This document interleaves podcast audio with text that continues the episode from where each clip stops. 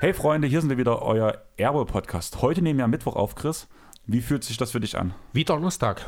Wieso wie Donnerstag? Weil ich schon den, eigentlich schon seit gestern auf Donnerstag bin. Also für mich ist wahrscheinlich dann morgen der dritte Donnerstag der Woche. Man könnte denken, sagen, die Woche hört einfach nicht auf. Äh, keine Ahnung warum. Wahrscheinlich, weil wir so selten mittwochs aufnehmen, hat es meine komplette Wochenrhythmus hat's zerstört. Ich hatte ja Urlaub gehabt. Bei mir hat es mein Knöchel zerstört. Also beim ersten Handballspiel 15 Minuten auf dem Feld. Auch eigentlich ein ganz gutes Spiel gemacht bis dahin und danach umgeknickt. Ähm, die Kemba Walker-Fans werden es fühlen gefühlt, würde ich sagen. Oder die Kyrie-Fans. Man kann ja fast in die, nach in die Brooklyn-Serie zurückgehen, wo Kyrie umgeknickt ist. Ungefähr genau so sah es aus. Bloß, dass ich halt vielleicht ein Zehntel so schnell war wie er. Wenn überhaupt. Aber ja, wenn wir gerade schon in Brooklyn sind, wollen wir mal auf die andere Seite von Brooklyn gehen. Wollen wir mal? Wollen wir mal? Wir haben die Knicks Nation Germany eingeladen. Beziehungsweise, ihr heißt gar nicht mehr Knicks Nation Germany, oder? Wie läuft das bei euch ab? Stellt euch mal vor, hallo.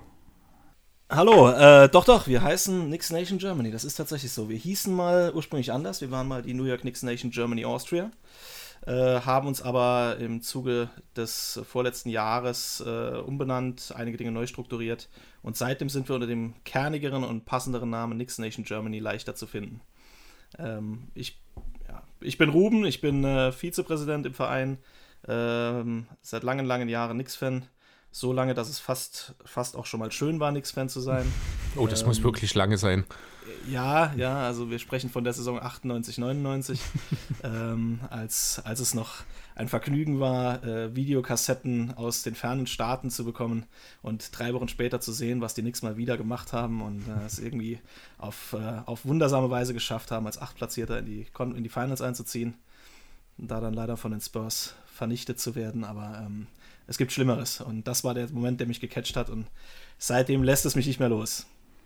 Und neben dir haben wir ja auch noch Timo in der Spur, Genau. der ja schon im Vorgespräch brilliert hat durch das Kobe Bryant-Trikot im Hintergrund.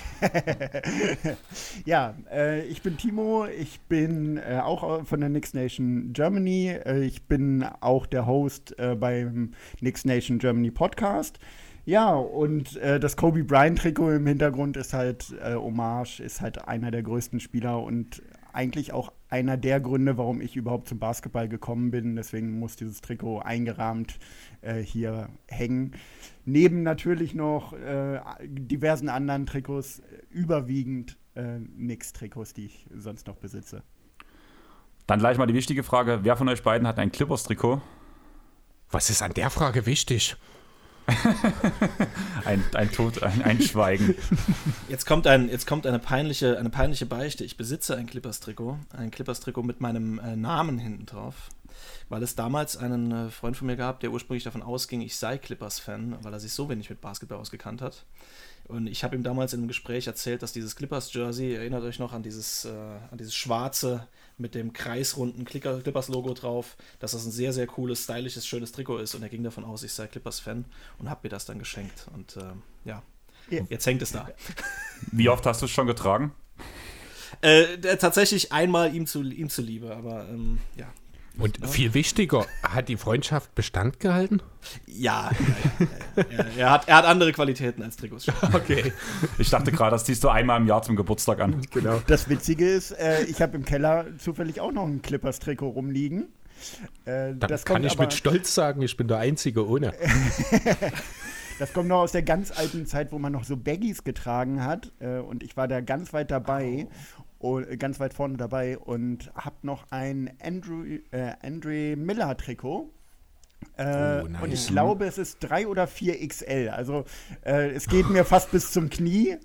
Ähm, ja, aber es liegt Du noch im konntest gar nicht reinwachsen. Ja, genau.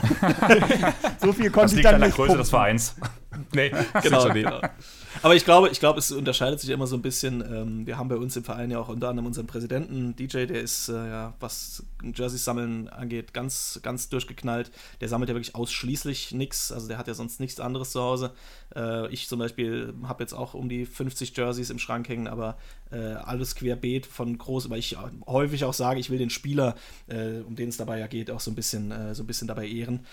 Und manche sind da deutlich, deutlich äh, strikter als ich und ähm, ja, das ist auch in Ordnung. Bei mir ist es tatsächlich so, ich würde mir bloß von zwei Vereinen kein Jersey holen und das sind zum einen die Lakers, einfach aus Gründen, und dann die Houston Rockets, Grüße an Leon. Und danach, ja, der Rest ist bei mir auch spielerabhängig. Also ich habe zum Beispiel wegen dem Kobe-Trikot tue ich auch die ganze Zeit schon liebäugeln und dann auch so ein bisschen Lakers, aber es gibt ja zum Glück Team USA. Also wenn, dann kommt das Trikot danach in, in den Schrank. Auch eine Variante. Gibt ja Optionen. Aber mich würde echt interessieren, beziehungsweise wahrscheinlich auch unsere Hörer, wie kam es zu der Next Nation Germany, wie ist die ganze Sache entstanden? Weil das ist ja nun mehr, als wenn wir einen normalen Podcast zu Gast haben. Bei euch hängt da ein bisschen mehr Geschichte dahinter, weshalb ich zumindest das gern von euch mal hören würde. Ich würde dazu einfach gerade mit ein paar Worten einsteigen, Timo, wenn es okay ist. Also es ist ja so, ähm, es, das ist eigentlich ursprünglich so entstanden, wie es eigentlich auch entstehen soll. Das war auch noch, ich war leider keins der Gründungsmitglieder, äh, das war noch knapp vor meiner Zeit. Ähm, Im Grunde waren es einfach nur ein Haufen begeisterter Knicks-Fans, die sich damals über eine Facebook-Chatgruppe, ähm, äh, in der, oder so ein Forum, in dem immer wieder diskutiert wurde, getroffen haben, gefunden haben und irgendwann festgestellt haben, Mensch, wir sind alle gleich geisteskrank und es musste noch mehr da draußen geben.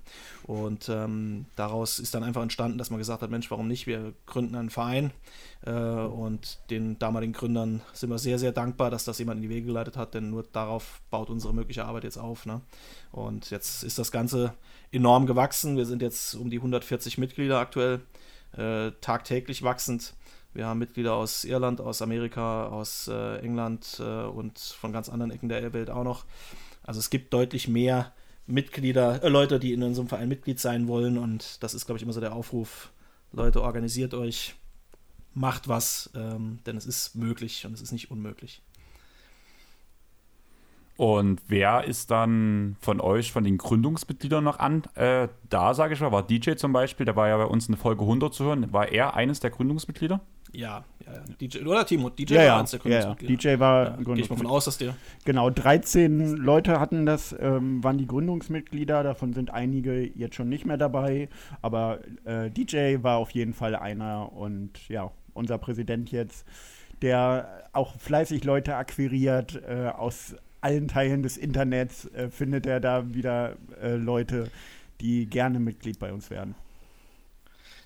Tinder hat bei ihm angefragt und hat wissen wollen, wie er das macht. ähm, also er, hat jetzt, er will jetzt die Software verkaufen, die immer wieder an neue Leute kommt.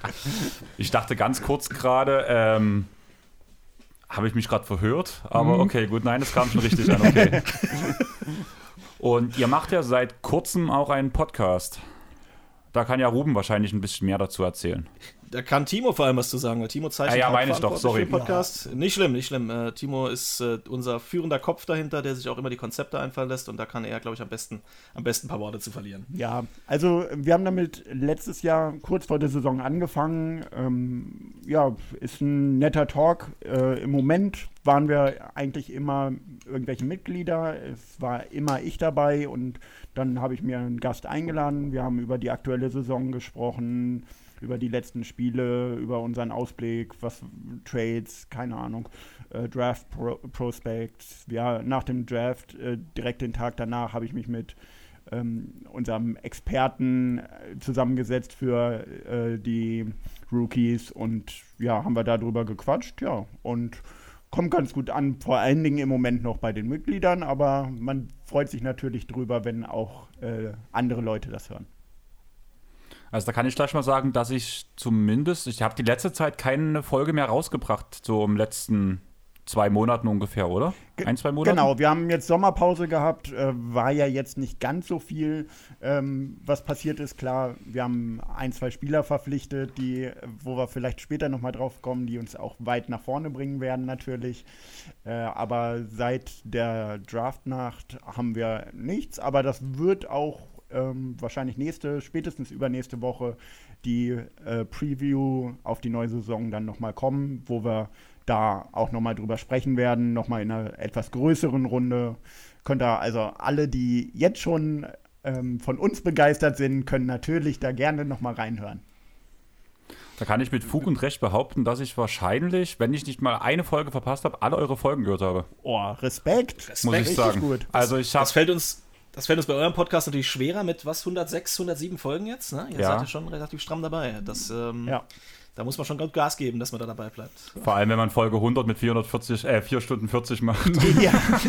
ja, als ich das gesehen habe, habe ich auch gedacht, ähm, gut, tut mir leid, ich kann mich ein bisschen vorbereiten, aber die Zeit habe ich dann auch nicht, den noch äh, auf die Schnelle mir nochmal reinzuziehen. So lange Autofahrten gibt es gar nicht.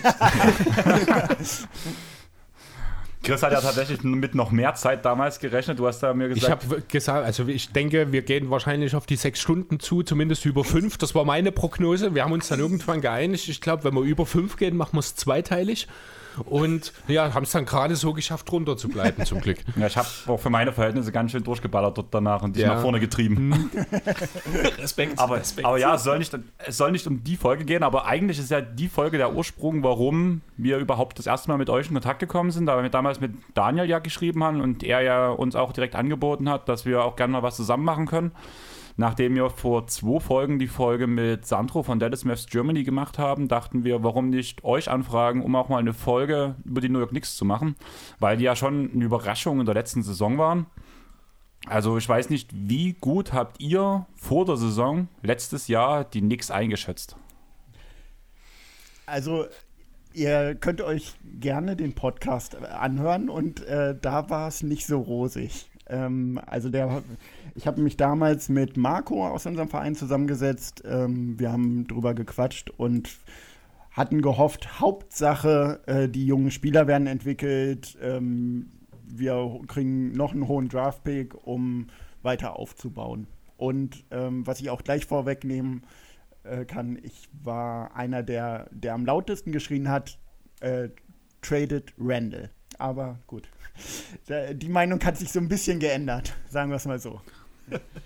Chris, wie war deine Meinung da nochmal letztes Jahr zu Randall? Ich habe schon immer gesagt, in Julius Wendel steckt ein All-Star. Ich bin froh, dass es jetzt dieses Jahr geklappt hat. Äh, also letzte Saison besser gesagt, hat es auch hoch verdient. Man hat aber dann eben in den Playoffs auch schon gesehen, dass er dann relativ schnell an seine Grenzen kommt. Bin sehr gespannt. Ich habe jetzt irgendwann, ich glaube, es war auf Spox die Knicks Preview oder so, einen sehr bestimmten Satz, bezeichnenden Satz gelesen. Äh, gut möglich, dass die vergangene Saison die beste Saison von Julius oder in Julius Wendels Karriere gewesen sein könnte. Äh, ich glaube es auch nicht. Ich fand es aber ein interessanter Aspekt.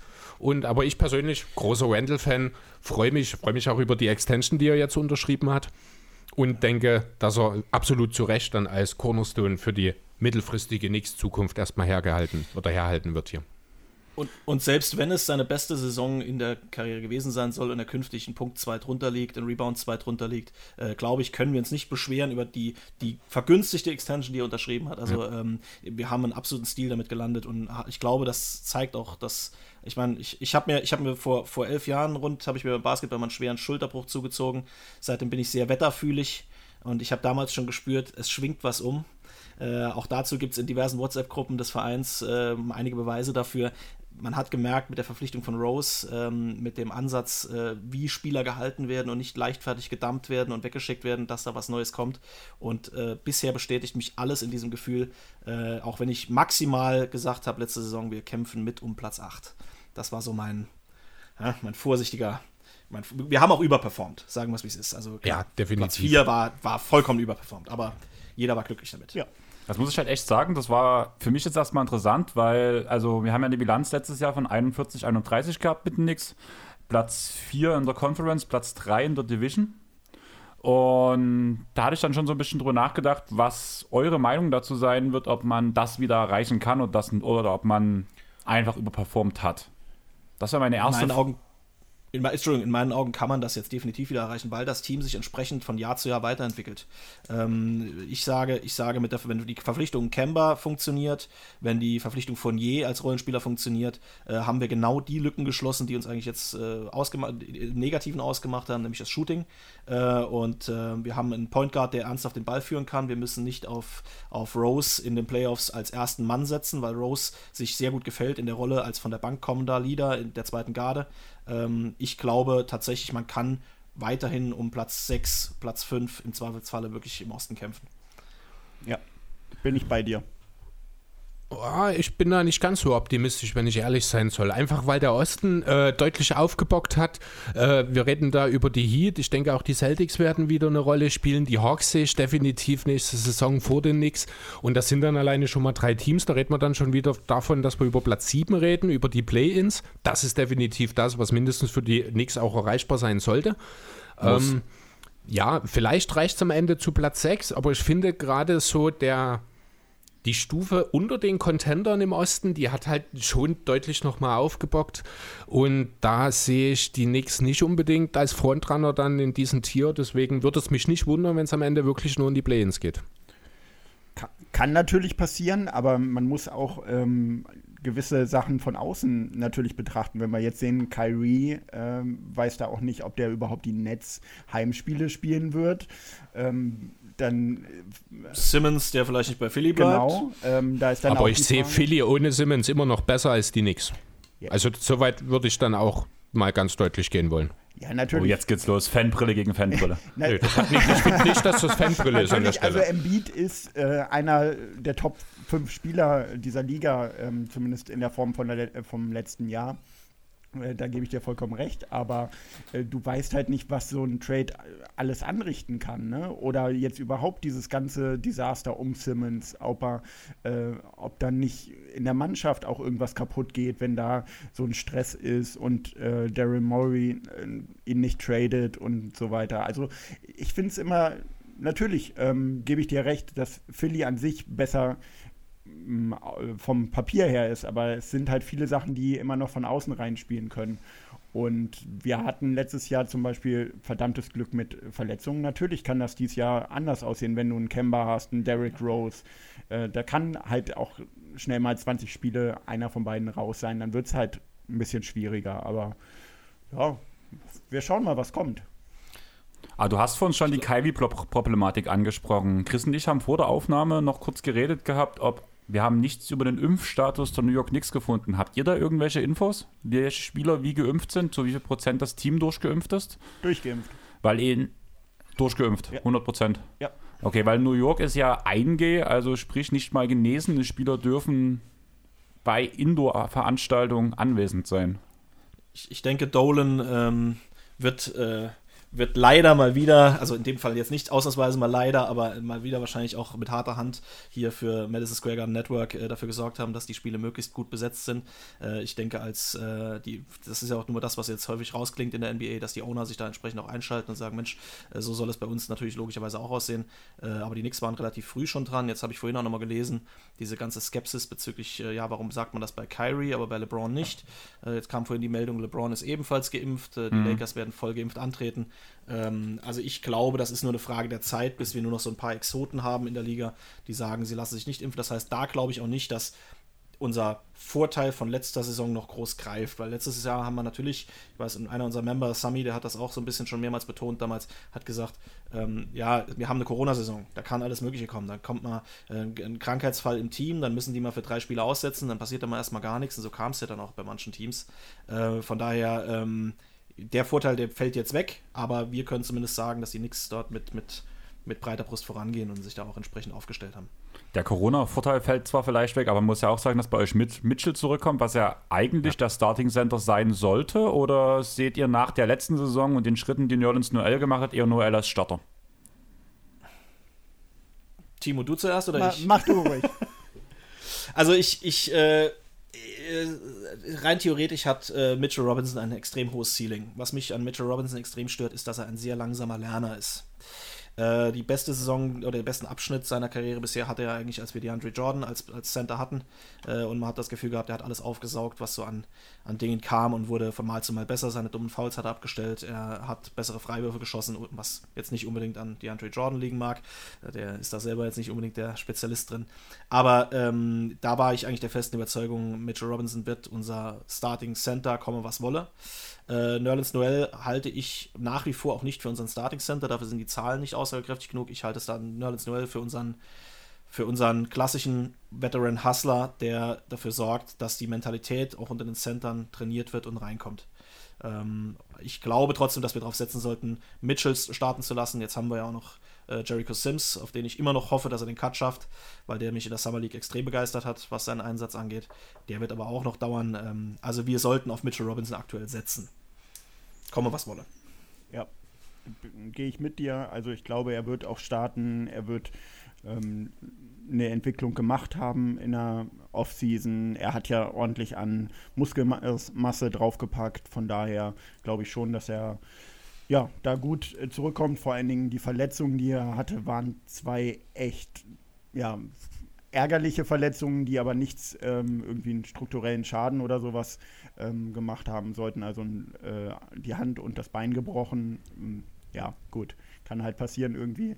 Äh, ist nichts an den Gelenken oder so. Von daher glaube ich, er kommt stärker zurück, wird unser Starting ähm, Center sein und dann Nerlens Noel als ja, zweiter Center, der dann natürlich äh, ihm die Luft verschafft und gegebenenfalls halt dann auch mal mehr Spielanteile bekommt. Aber weil sie vom Spieltypen her doch äh, relativ ähnlich sind. Sie können beide nicht äh, gut werfen, sie können beide gut blocken, sie ja, müssen beide eigentlich noch am Rebound arbeiten, solche Sachen. Aber ja, äh, ich glaube schon, dass äh, Mitch erstmal starten wird und dann schauen wir mal, was die Saison noch so bringt.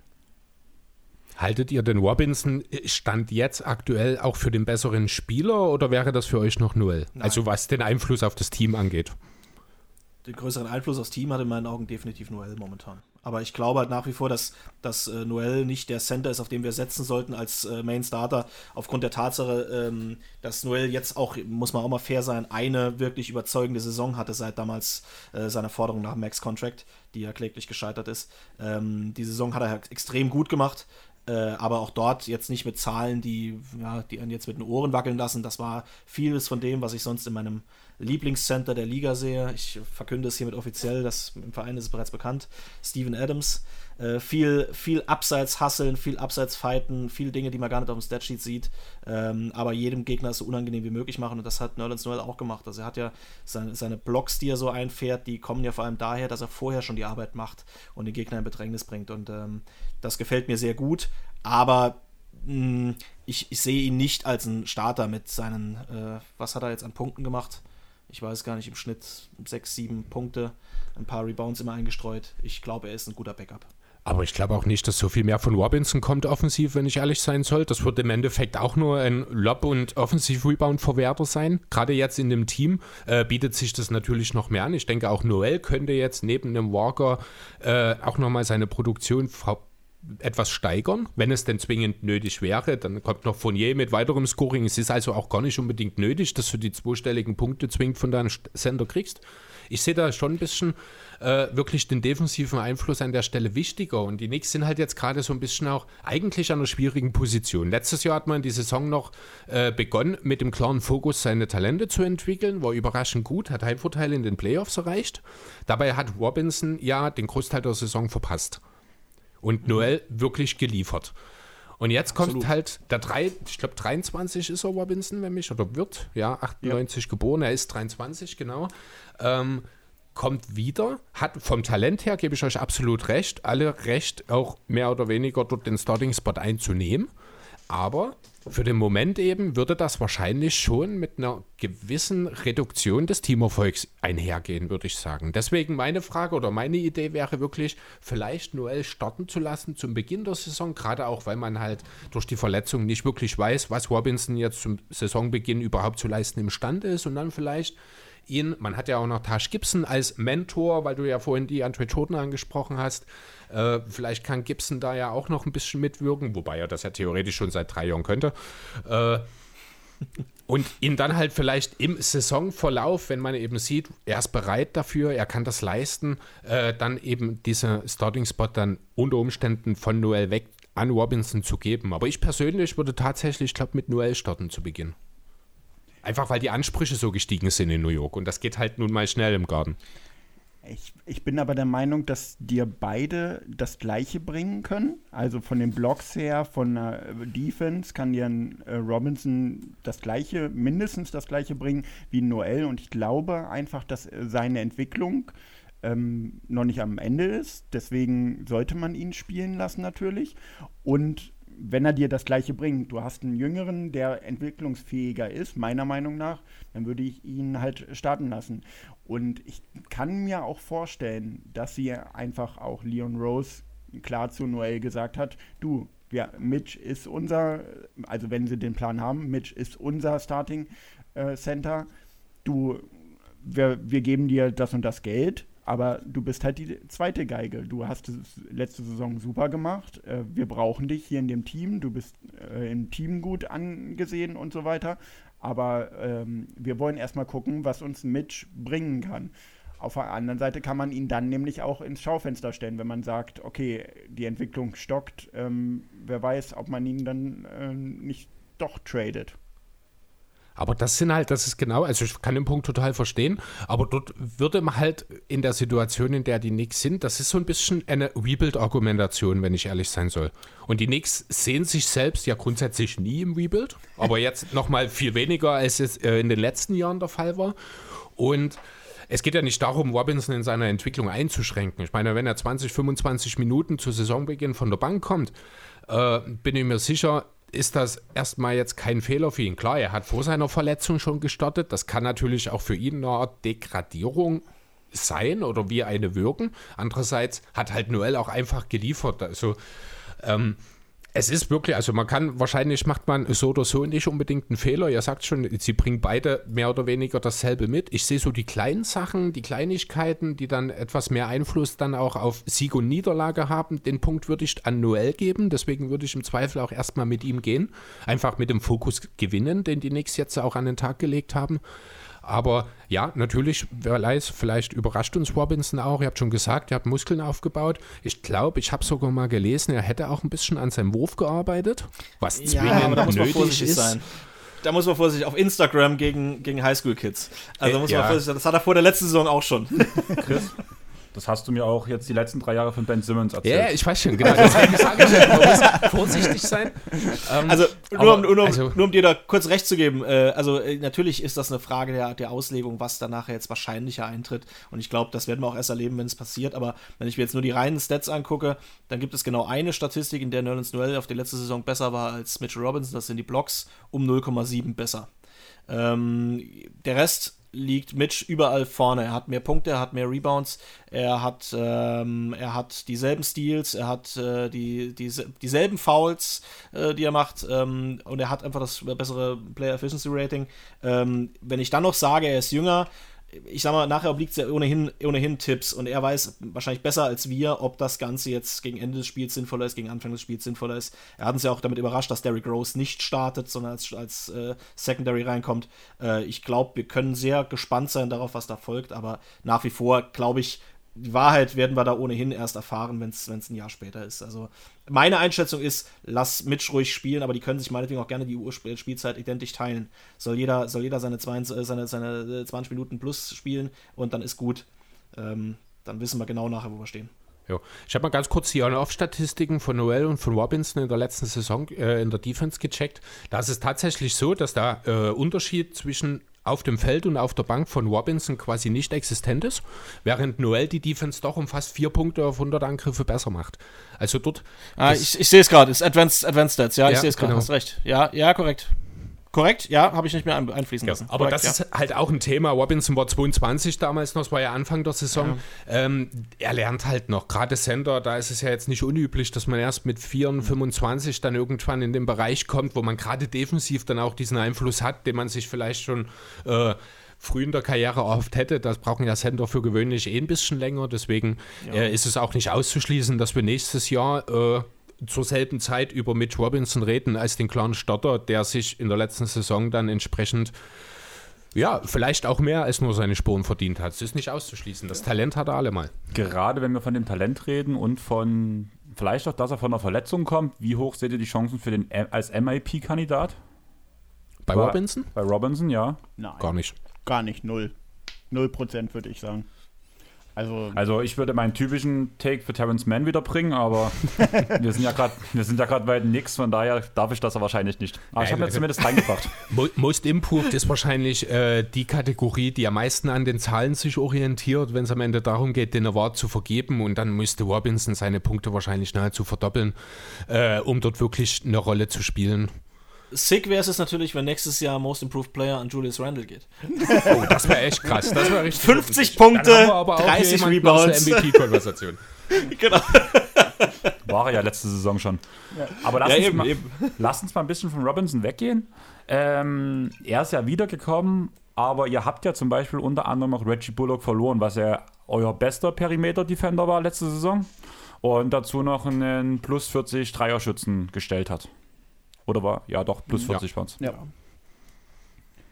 Das sehe ich halt schon als Riesenproblem, muss ich sagen. Ich, für Dallas ist es gut. Ich habe halt vor zwei Wochen mit Sandro erst drüber geredet. Der freut sich extrem auf ihn. Da ist auch sogar bei in Dallas-Kreisen noch die Rede davon, ob er überhaupt startet momentan.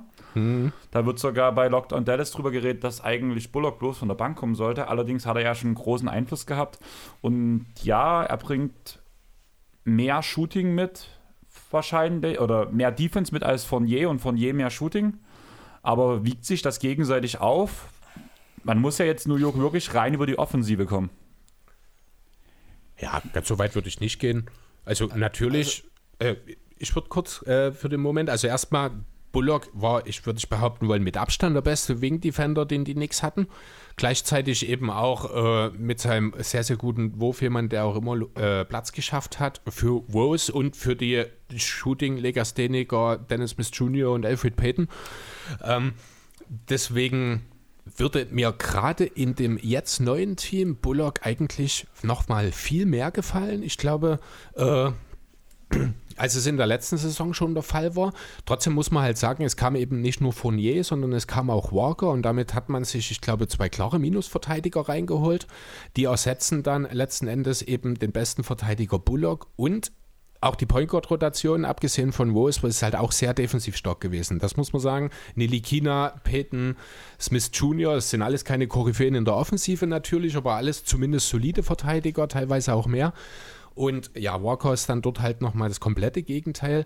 Ich glaube aber, ich habe trotzdem Hoffnung, das hat man so ein bisschen auch schon an Julius Wendel gesehen, dass Tipps dort die richtigen Lösungen findet und auch schlechte Verteidiger entsprechend verstecken kann.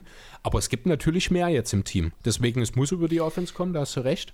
Ich denke aber auch, dass da genug Offense geholt wurde, wenn ich ehrlich sein soll. Ich, ich glaube auch, das war ja der Punkt, weil ich meine, wir haben ja gesehen, was in den Playoffs passiert ist. Also wir, wir waren ja einfach die ganze Saison ein Team, das eigentlich ausschließlich über die, über die Defense äh, funktionieren konnte. Ja. Das hat ja auch äh, Tipps natürlich so mitgeprägt, weil er ist nun mal der Defense, äh, Defense äh, Ähm, aber äh, ich glaube, man hat halt genau diese Punkte abgestellt. Ich würde lügen, wenn ich sagen würde, ich, einem normalen Knicks-Fan tut der Abgang von Reggie Bullock nicht weh.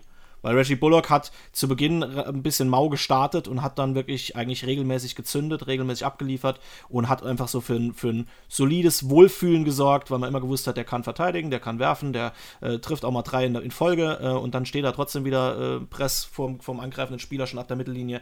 Äh, das war sehr gut. Aber ich glaube, man hat hier tatsächlich genau darauf entschieden, man will Ballhändler, man will Leute, die in der Offensive mit dem Ball was anzufangen wissen, denn das war jetzt die letzten drei Jahre unser absolutes Problem. Also Basketball bei den Knicks vor zwei, zwei zweieinhalb Jahren war, äh, ich laufe auf den Gegner zu, ich suche, suche das Closeout, suche das One-on-One -on -One und dann ziehe ich irgendwie, versuche ich irgendwie am Gegner vorbeizuziehen. Das klappt nicht, weil ich von zwei Leuten abgekrätscht werde und dann ist der Ball weg. Das war unser Spiel vor zweieinhalb Jahren. Das war eine Katastrophe. Das hat wehgetan beim Anzugucken. Und ich glaube, das war auch jetzt der Punkt, warum man so verpflichtet hat, wie man verpflichtet hat. Ja, ich sag, sag, mal so, natürlich, Bullock äh, tut uns allen weh, da gebe ich dir vollkommen recht oben. Ähm, Fournier ist ein Upgrade einfach offensiv und ja, das brauchten wir. Ähm, Dennis Smith Jr. hat nicht wirklich bei uns gespielt, also die paar Minuten, ähm, der, da kam ja relativ schnell ähm, Derrick Rose. Und ich glaube, dass Tipps halt auch einfach ein Meister drin ist. Ähm, oben, du hast es gerade gesagt, Defense, aber vor allen Dingen Team-Defense. Also er impft der Mannschaft äh, ein, dass sie kämpfen muss, dass sie hasseln muss, dass sie ähm, in der Defense sich auch den Hintern aufreißen muss, äh, damit sie weiterhin spielen. Und das ja, wird Wunder bewirken bei einem Fournier. Wir haben immer noch einen Alec Burks, der auch gut verteidigt ähm, von der Bank kommt. Ähm, ja, wie gesagt, ein Fournier wird äh, einen Schritt nach vorne machen, auch in der Defense. Und wir haben zwei äh, 3D-Rookies äh, dazu geholt, wo man auch nicht weiß, wie die einschlagen, ob die nicht äh, vielleicht dann Minuten von Bullock übernehmen, wenn es darum geht, äh, den besten Wing des Gegners zu verteidigen. Also von daher, ja, der, äh, der Wegfall schmerzt, aber wir haben ja gesehen, wir kommen nicht so weit mit diesem Team. Wir müssen halt irgendwas verändern. Im Nebensatz sei natürlich trotzdem noch erwähnt, dass die Knicks Nation Germany den neu gegründeten äh, Dallas Knicks alles, alles Gute wünscht für die neue Saison. Das wird schon, wird schon werden. Seid ihr froh, dass Frankie Smokes einen Tapetenwechsel bekommt? Weil ihr habt ja auch vor allem im Pod immer sehr positiv geredet. Also eigentlich haben wir alle sehr positiv über ihn geredet. Er braucht, er, warum macht er nicht den nächsten Schritt? Warum bekommt er keine Chance? Ist das zum einen die letzte Chance für Frank Delikina oder ja. würde er zurück ja nach Europa ja. gehen? Ja und ja, genau. Ja und genau. ja. Ja. Also, okay. also es ist ja eine letzte Chance. Entschuldigung, mal fang du an. Entschuldigung. Alles gut. Ähm, ich bin froh, dass er weg ist, weil die Diskussionen einfach zu groß wurden äh, zeitweilig. Und man hat gesehen, er hat einfach nicht funktioniert äh, bei den Knicks. Es klappt nicht. Selbst unter Thibodeau hat er zu wenig gespielt. Von daher ähm, wünsche ich ihm jetzt alles Gute. In Dallas ähm, ist auch ein funktionierendes Team äh, an sich, also eine gute Franchise. Von daher kann er da sich jetzt nochmal beweisen. Und wenn er das Jahr nicht abliefert, dann war es das. Also dann wird er nach, bin ich der Meinung, geht er nach Europa. Ich war sogar schon in einem Podcast, habe ich äh, schon gesagt, dass er gar nicht mehr äh, dieses Jahr einen NBA-Vertrag kriegt, sondern wahrscheinlich nach Europa geht. Da war ich ein bisschen voreilig, aber ähm, ja, schauen wir mal, was er jetzt bringt. Und für ihn bin ich froh. Klar, ein guter Defense-Spieler ist immer wichtig, aber irgendwie hat er in New York nie richtig funktioniert, weil die Erwartungen einfach zu hoch waren. Also wir haben ähm, ganz früh gleich am Anfang gedacht, das ist der Heilsbringer, der uns nach vorne bringt. Das, diese Erwartung konnte er nie erfüllen. Und ja, von daher alles Gute jetzt für ihn ich denke, man hat ihn in New York auch so ein bisschen versucht, in eine falsche Rolle zu zwängen. Anfangs hat man ihn ja auch hauptsächlich versucht, wirklich als reinen Point Guard aufzustellen. Äh, das ist, das hat sich dann rausgestellt, das ist nicht unbedingt das. Er hat halt, er bringt diesen einen Skill, mit dem er einen gewissen Mehrwert hat, den bringt er mit. Das ist die Defense. Deswegen passt er auch super nach Dallas. Er hat jetzt sogar im letzten Jahr für die Knicks in der geringen Sample Size natürlich sogar 48 Prozent seiner Dreier getroffen. Äh, was das, die Corner Threes, ja. ja Mega starke Corner Threes. Was das wert ist, müssen wir noch schauen, aber das wird natürlich in einem Team voller Offensivlegastheniker ist das schon ein sehr guter Wert. Und wenn du den jetzt neben Luka Doncic stellst, dann muss man ja fast nochmal 10% draufrechnen. Also es klingt fast so, ne? Also es ist durchaus. Ja, ja. ja natürlich wird er keine 55% Dreier treffen, aber wenn er so gelegentlich einen einstreut, die Defensivaufgaben, die, für die ihn die Mavs geholt haben, ähm, dann Genau, und dann kann auch so eine Rolle in der NBA finden, wie das beispielsweise in den letzten Jahren jetzt auch ein Chris Dunn geschafft hat. Als Backup-Point Guard Gutes Beispiel. Defensiv-Skills äh, kann ich mir durchaus vorstellen, er ist ja auch erst 22, dass er durchaus mhm. nochmal seine Nische irgendwo in der Liga findet, dauerhaft. Absolut. Gutes Beispiel mit Chris Dunn. Das ist tatsächlich so, das, was ich bei, bei, ihm im Maximum aber auch wirklich sehe. Also, ne, also ja, er ist kein Heißbringer mehr. Aber, ja, aber, aber ich glaube, sein Problem war halt allein schon, äh, allein schon ähm, ja, so früh gedraftet zu werden. Das, das hat in New York immer schon Druck aufgebaut und die wenigsten konnten liefern. Ich meine, der einzige Rookie, der das konnte, war, war äh, Christophs. Ähm, oder auch der, der, der, dessen Name nicht genannt werden darf. Ähm, ja, ähm, ja, es ist schwer und in New York war es immer schwer, nur wir müssen uns natürlich auch davon lösen, dass New York immer so ein bisschen betrachtet wird, als das ist was Besonderes, was Spezielles. Das mag was Besonderes, was Spezielles sein, aber das ist, das ist äh, der, derselbe Job wie woanders auch. Äh, die Presse macht dann natürlich ein bisschen mehr Bohai drum, aber wenn man das in irgendeiner Form durch einen gutes, guten Stuff ausschalten kann, dann, ähm, dann ist das derselbe Job wie überall auch. Und wir machen da, glaube ich, alle, inklusive der Fans in den USA, mehr Geschiss draus, als es in Wahrheit ist. ähm, ja. Zumal ja beide Spieler, die sowohl bei den Mavs als auch bei den Knicks im selben Jahrgang gehandelt wurden, nicht wirklich durch Decke gegangen sind mit, mit Dennis Smith als der andere. Also das war ja von ja. beiden dann keine so berauschende Arbeit, ja. beziehungsweise so vorausschauend, aber wie man es halt vielleicht erhofft hatte, sich in dem Punkt, weil bei beiden ja, auch um Dennis Smith Jr. wurde ja im ersten Jahr ein extremer Hype erzeugt, den er zum Teil ge ähm, gezeigt hat, dass er das kann. Allerdings hat er es auch ein Okafor in seinem ersten Jahr gemacht bei Philly und ja das ist ja nun auch so eine Geschichte für sich. Wobei man aber schon sagen muss, dass noch ganz kurz, also sowohl bei Smith Jr. als, bei, als auch bei Nili Kina kann man jetzt rückwirken natürlich irgendwie schon davon reden, dass das schlechte Picks waren, aber zu dem Zeitpunkt waren die absolut gerechtfertigt. Das muss genau. man auch nochmal sagen. Gerade Smith war das neue große Ding in der Liga. Nili Kina kam halt mit viel, viel Vorschusslorbeeren als 19-Jähriger, der schon Profi-Basketball gespielt hat und sich seine Meriten schon ein bisschen verdient hat. Also die Picks zu dem Zeitpunkt waren alle absolut nachvollziehbar. Aber ja, manchmal läuft es halt auch einfach nicht so, wie man sich das vorgestellt hat. Ne? Aber Timo, da würde ich dich direkt nochmal ansprechen. Du hast es ja auch vor uns schon mal erwähnt. Ihr habt ja die Folge über die Draft der Knicks gemacht.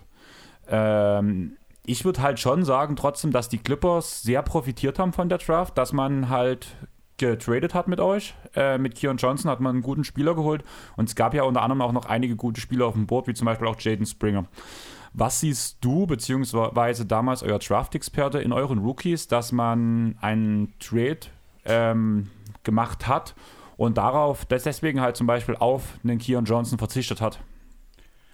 Ja, also wir haben am Ende sind wir zu dem Schluss gekommen, dass wir gesehen haben, was für ein Potenzial wirklich äh, als 3D-Spieler. Also es ist kein, äh, sind beides keine Spieler, die du ähm, als erste oder zweite Option äh, hast. Also weder ein äh, McBride noch, ähm, ne? Ja. Äh, Grimes? Äh, Grimes, genau, ja, Quentin Grimes. Grimes ähm, genau. Das sind keine Spieler, die ja, die 20 Punkte auflegen, 5 Assists, keine, äh, 5 Rebounds, sondern das sind halt Spieler, die ähm, reinkommen, jetzt wahrscheinlich in dem Rookie-Jahr äh, und einfach ja, die Defense hoffentlich noch besser machen, ein Stück nach vorne bringen und trotzdem aber wissen, wo der, ähm, wo der Korb hängt und vor allen Dingen mit einem Dreier abschließen. Und ich sag mal so, an dem Tag nach der Draft waren wir schon ein bisschen konsterniert über die Entscheidung, dann auch äh, down zu traden und im Grunde eigentlich dafür nichts zu bekommen. Aber anscheinend waren die Spieler, die die Knicks haben wollten, schon vom Board runter. Und dann haben sie sich halt jetzt so entschieden und wussten, gut, an der Position kriegen wir die beiden Spieler noch und kriegen noch äh, irgendwie was zusätzlich dabei raus. Von daher, also ich glaube, es ist, war für das, was noch da war, haben sie sich gut entschieden und Schwachstellen beseitigt. Also wir haben was für die Offensive äh, vor allen Dingen in der Free Agency getan, also noch ein bisschen was in der Defense äh, über die Draft.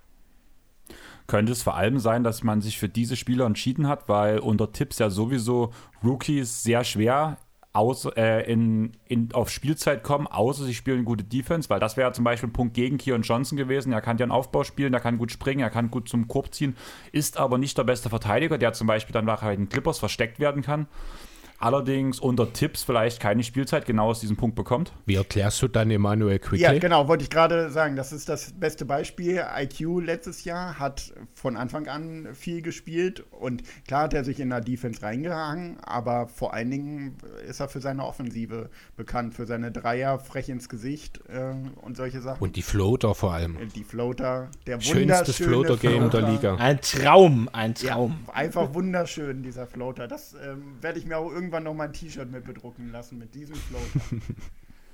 Also ich will ja nichts sagen, ich warte jetzt bloß noch drauf, dass die neuen äh, City-Jerseys rauskommen. Dann will ich aus dem Clippers Fanshop ähm, Terrence Mann City-Jersey holen. Und unter anderem gibt es auch im Clippers Store ähm, ein weißes Terrence Mann T-Shirt, wo sein ähm, Korbleger, den er, wo Gobert oder unterm Korb an Gobert vorbeigesprungen ist und zum Korb gezogen ist, als Korbleger in einer Karikatur gemacht wurde. Okay. Und weil musste ich gerade dran denken, wollte ich deswegen bloß Geile mal, Szene. Wo du halt sagtest gerade mit seinem Floater Game, da musste ich genau an dieses T-Shirt gerade denken und ich freue mich und mit einer Unterschrift drauf und Terrence Mann ist einfach Liebe von daher. Jo. Okay. Äh, ich würde noch mal kurz Würde ich mich auch nicht ärgern, wenn er bei uns spielen würde. Ja, ich glaube, das ist so ein Spieler, der würde jedem Team auch weiterhelfen. Das muss man Ja, schon mal sagen. ja, ja. Äh, ich würde noch mal kurz zu den Picks zurückkommen, äh, denn im Grunde genommen passen die einfach perfekt in den Sommer, muss ich sagen. Man hat ganz klar die Schwachstellen erkannt. Das war in erster Linie das Playmaking und das Kreieren von Würfen. Das hat man in der Free Agency angesetzt, hat dafür aber personell defensiv etwas federn lassen müssen. Was man wiederum dann aber mit den entsprechenden, vom Spielerprofil her, richtigen Rollenspielern im Draft adressiert, die aber in kleiner Rolle vielleicht auch wirklich sofort dann auch schon ein Stück weit liefern können. Sicherlich nicht in der Rolle, die Reggie Bullock übernommen hat, vielleicht auch gar nicht mehr irgendwann in dieser Rolle, aber in Kombination eben, finde ich, sind das auf jeden Fall die richtigen äh, Spielertypen, die man dort geholt hat, um die Offseason entsprechend dort abzurunden. Oder eigentlich Genau. ja eher andersrum. Man hatte ja sich schon einen Plan und hat dann entsprechend gepickt und dann die Free Agency. Aber äh, ich finde das alles in allem, muss ich sagen, gefällt mir das sehr gut, was sie nichts gemacht haben. 100%ige Zustimmung.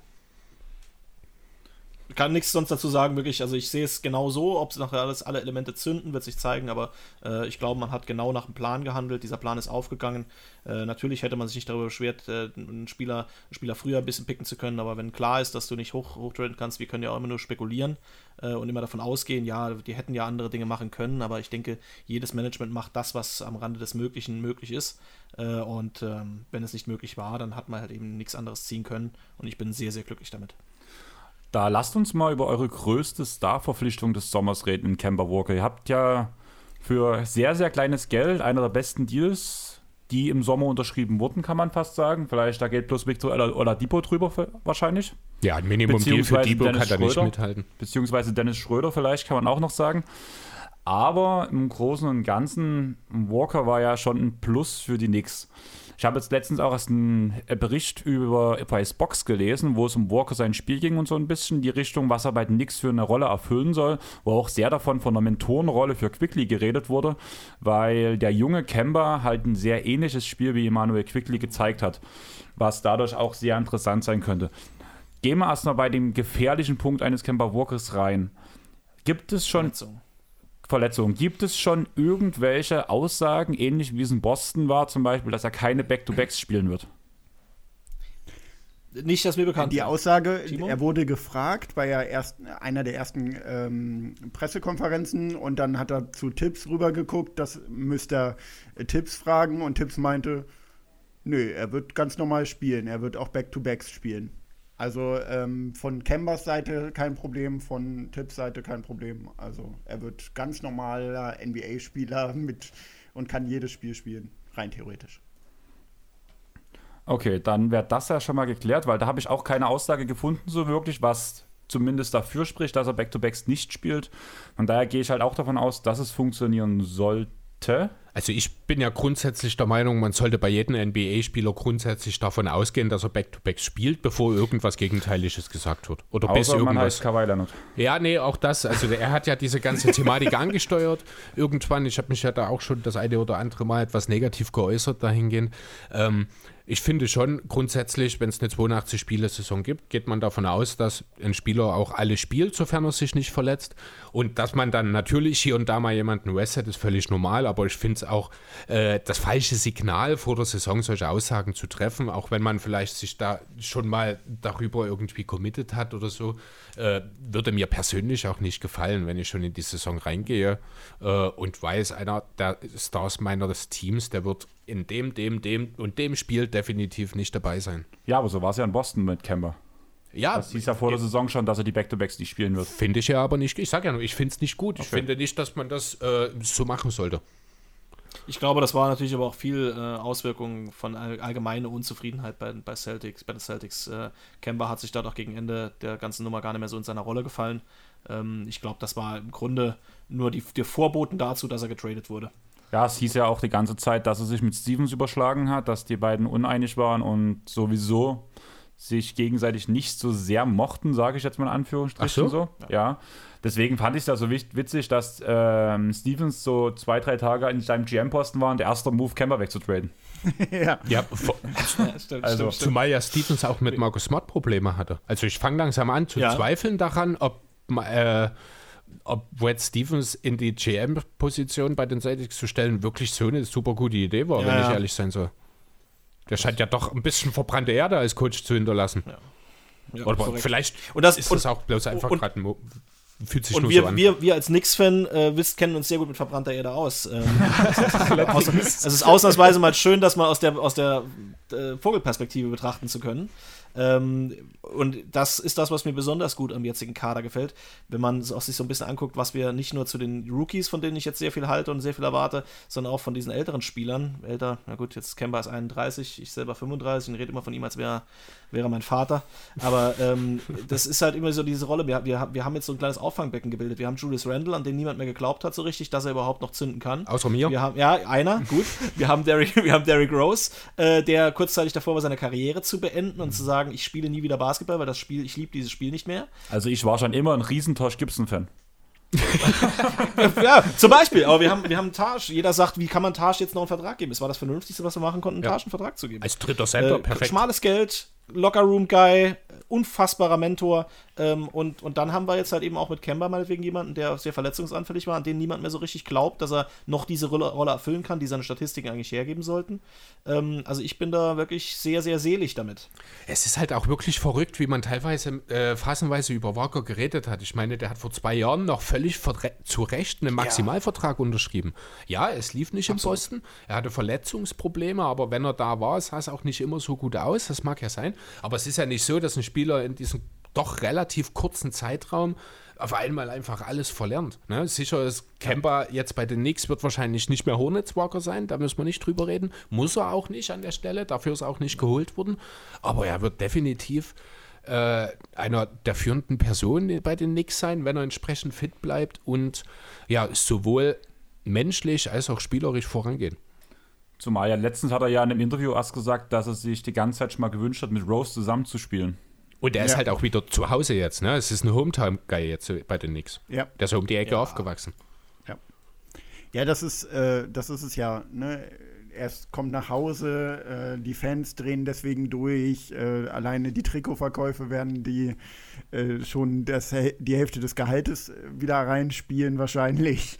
Und ähm, ja, von, von der Story her ist es halt äh, wirklich ganz geil.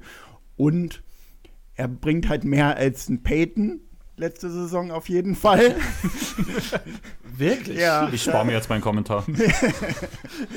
Und äh, von daher, ja, und selbst wenn er nicht alle Spiele macht, ist das vollkommen in Ordnung. Wir haben Derrick Rose, wir haben ein IQ, wir haben McBride, wir haben einen RJ, der auch mal den Aufbau machen kann. Also äh, ein Randall, der als ähm, Point Forward Quickly. spielt. Ja, IQ, habe ich gesagt, genau. Im- Emmanuel Entschuldigung, habe ich Quickly, überhört. genau, sorry, der ist so sorry. klein, Ja, der ist so ja, klein, ich habe ihn überhört. Auch ein Fournier kann das ja phasenweise mal übernehmen. genau. Ne? Kommt ja auch noch. Von daher, alles gut. Korrekt. Ähm, ja, Thema von je. Ähm, der Vertrag. Das ist ja der einzige von den neuen Verträgen, die keine Player-Option enthalten, wenn ich mich nicht ganz täusche. Und damit auch ein bisschen aus dem Vertragsmuster der anderen Verträge fällt. Sonst ist ja die ganze Vertragsstruktur von Knicks so gehandhabt, dass man in drei Jahren rein vom Prinzip her wieder nach Free Agents greifen kann, nach großen Free Agents. Ist das überhaupt noch so ein bisschen der Plan? Oder Also mal ganz kurz, äh, er hat drei Jahre festen Vertrag und dann das vierte Jahr ist eine Team-Option. Nur ganz kurz. Okay, Ja. da waren das anderes 2 plus 1 Deals, die unterschrieben wurden. Korrekt, die anderen waren kürzer. Die Genau. anderen waren größtenteils kürzer. Ich hatte halt irgendwie im Kopf, dass er halt aus diesem Rhythmus rausfällt. Deswegen. Ja, also er hat dieselbe Länge wie Wendell letzten Endes, hat halt die Teamoption. Ich weiß gar nicht, ob Wendell eine Option im letzten Jahr hat, wenn dann wahrscheinlich eher eine von Spielerseite. Ja, im, erst, im ersten Vertrag hatte er 2 plus 1 als Teamoption, aber jetzt weiß ich es gar nicht in der Verlängerung. Ich check das mal kurz. Dann lass uns weiter über Fournier reden. Ähm, wir hatten ja schon ab und zu angesprochen, ähm, hat ja vor allem auch lange Zeit bei ähm, Orlando immer wieder gute Zahlen aufgelegt. Er ist ja erst, erst 28. Also gefühlt so, alleine wenn man seinen Kopf, wenn man auf seinen Kopf drauf sieht. Also ihr habt ja gerade damals zu Trey gerufen bei den, bei den Knicks, ähm, Trey ist Spalding. Dasselbe trifft ja auch von je zu. Vielleicht gibt es da nächstes Jahr die Revanche danach der ähm, Atlanta-Fans. Aber der hat tatsächlich halt noch ein bisschen Entwicklungspotenzial und steht mitten in seiner Prime. Und Du siehst Entwicklungspotenzial bei Fournier? ja, ist solide seit 10 Jahren gefühlt oder seit Und 30 da, Jahren. Ja, und da glaubst du, dass jetzt noch mal ein Sprung kommt? Ich hoffe es eigentlich. Also ich sehe das Weil ganz man hat- anders, muss ich ehrlich Man sagen. hat halt die ganze Zeit mit ihm in Orlando gespielt. Klar, da war noch ein halbes Jahr Boston jetzt dabei, aber in Orlando hat gefühlt noch nie ein Spieler sich entwickelt. Egal ob jung, ob alt oder ob mittel. Bei den Knicks haben wir jetzt in den letzten Jahren gesehen, vor allem unter Tipps, dass Spieler nochmal einen, einen Schritt nach vorn gemacht haben und ähnlich wie Timo vorhin schon sagte, erhofft ihr euch ja vor allem einen defensiven Schritt von Fournier, den ich unter Tipps definitiv sehe. Ich, ich glaube, Fournier wird vor allem in der Luxussituation sein, an, an seinen Assist schrauben zu können. In der Situation, der er dann ist. Bei Orlando war er einfach viel mehr der Typ, der halt funktionieren muss und auch was liefern muss. Und hier hat er jetzt deutlich mehr, mehr Spieler an seiner Seite, in meinen Augen, die, äh, die das auch mal gerne selber übernehmen. Ich meine, seine Dreierquote nach oben zu schrauben wird schwer. Der Spiel, schießt ja schon fast 40 Prozent, glaube ich.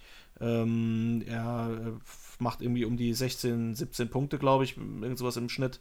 Äh, aber seine Assists sind für, für einen Guard durchaus noch ausbaubar und ich glaube, mit den mehr Anspielstationen, die er jetzt künftig haben wird, ähm, wird er definitiv bei den Assists nach oben schrauben. Ähm, und er wird im Optimalfalle auch mit den Minuten, die er bis jetzt, ich glaube, er hatte immer irgendwie nur so um die 25, 30 Minuten gespielt. Ja, es sind schon mehr. Also er hat in den letzten Jahren eigentlich, also seit 2015 konstant über 30 Minuten gespielt. Mit Ausnahme der paar Spiele für die Celtics, da sind es 29,5. Ja, okay. Aber es sind 30, ja. Ah ja, tatsächlich, ja. Also äh, ich glaube ich glaub nach wie vor, dass äh, Fournier einen Schritt machen kann, aber ich glaube, dass dieser Schritt weniger, Schritt weniger in, in Statistiken äh, gemessen werden wird, sondern mehr in dem, wie er seine Effizienz äh, auf dem Feld ausleben kann. Ich denke auch, Fournier ist jetzt nicht unbedingt deswegen geholt worden, damit er für seine Mitspieler kreieren kann. Er ist in erster Linie dafür da, äh, die Würfe zu treffen, die sich ihm ergeben. Ich habe mal ein bisschen reingeschaut, das Thema Creation, das haben wir ja vorhin schon mal angesprochen. Fournier macht, ich glaube, 40 Prozent seiner Abschlüsse kreiert er sich selbst. Bei Kemba sind es sogar 60 Prozent, so ungefähr im Kemba ist brutal. Ne? Ähm, das ist natürlich erstmal grundsätzlich eine völlig andere Welt als jeder andere Spieler, der in den letzten Jahren bei den Knicks gespielt hat. Ähm, aber ich glaube, das ist auch genau das, weswegen man Fournier geholt hat. Der soll einfach im Zweifel mal mit seiner offensiven Produktion ein Spiel entscheiden, weil er halt mal seine 25 sehr effizienten Punkte reinlegt, wenn die Defense mal nicht so funktioniert. Ähm, ich glaube nicht, weil dafür gibt es einfach im Team mittlerweile genug Playmaker, muss man ja echt mal so sagen. Also das ist ja wirklich ein kompletter Sprung auf links, mehr oder weniger, wenn man sich das anschaut. Du hast eben jetzt Walker, Rose, Quickly, Barrett habt ihr schon angesprochen. Äh, Alec Burks ist auch jemand, der durchaus in der Lage sein kann, mal einen Ball nach vorn zu bringen. Dazu mit Randall noch die Post-Playmaker-Option. Ich glaube nicht, dass Fourniers Rolle die das Assistieren an der Stelle in irgendeiner Form heraushebt. Mich würde es auch nicht wundern, wenn die Assists sogar nochmal, die ohnehin nicht übermäßig groß sind, nochmal ein Stück zurückgehen. Bei Fournier könnte ich mir auch ähnlich so eine JJ Reddick gerade vorstellen, der um Picks curlt und danach den Dreier reinsetzt. Dafür ist er zu gut. Dafür ist er zu gut, als dass du ihn nur auf Ball einsetzt. Nicht nur, aber auch. Ja, Weil das aber- hat, diese Rolle hat er bis jetzt noch nie erfüllt. Das stimmt, er also das kann, das kann durchaus sein, dass er dort dann vielleicht auch wirklich nochmal einen Schritt macht, aber das ist dann halt auch mehr in Sachen Effizienz und Scoring. Würde ich aber auch tatsächlich nicht zu häufig mit ihm machen lassen, einfach weil, äh, ja, weil damit nimmst du ihm ein bisschen seine Stärken. Ich kann mir, ich habe es jetzt nicht auf dem Schirm, ich kann mal schauen, ob ich auf die Schnelle was finde, aber ich glaube, in Sachen Spot-Up würde ich jetzt nicht zwingend von je als äh, jemanden sehen, mit dem ich sofort rechnen würde.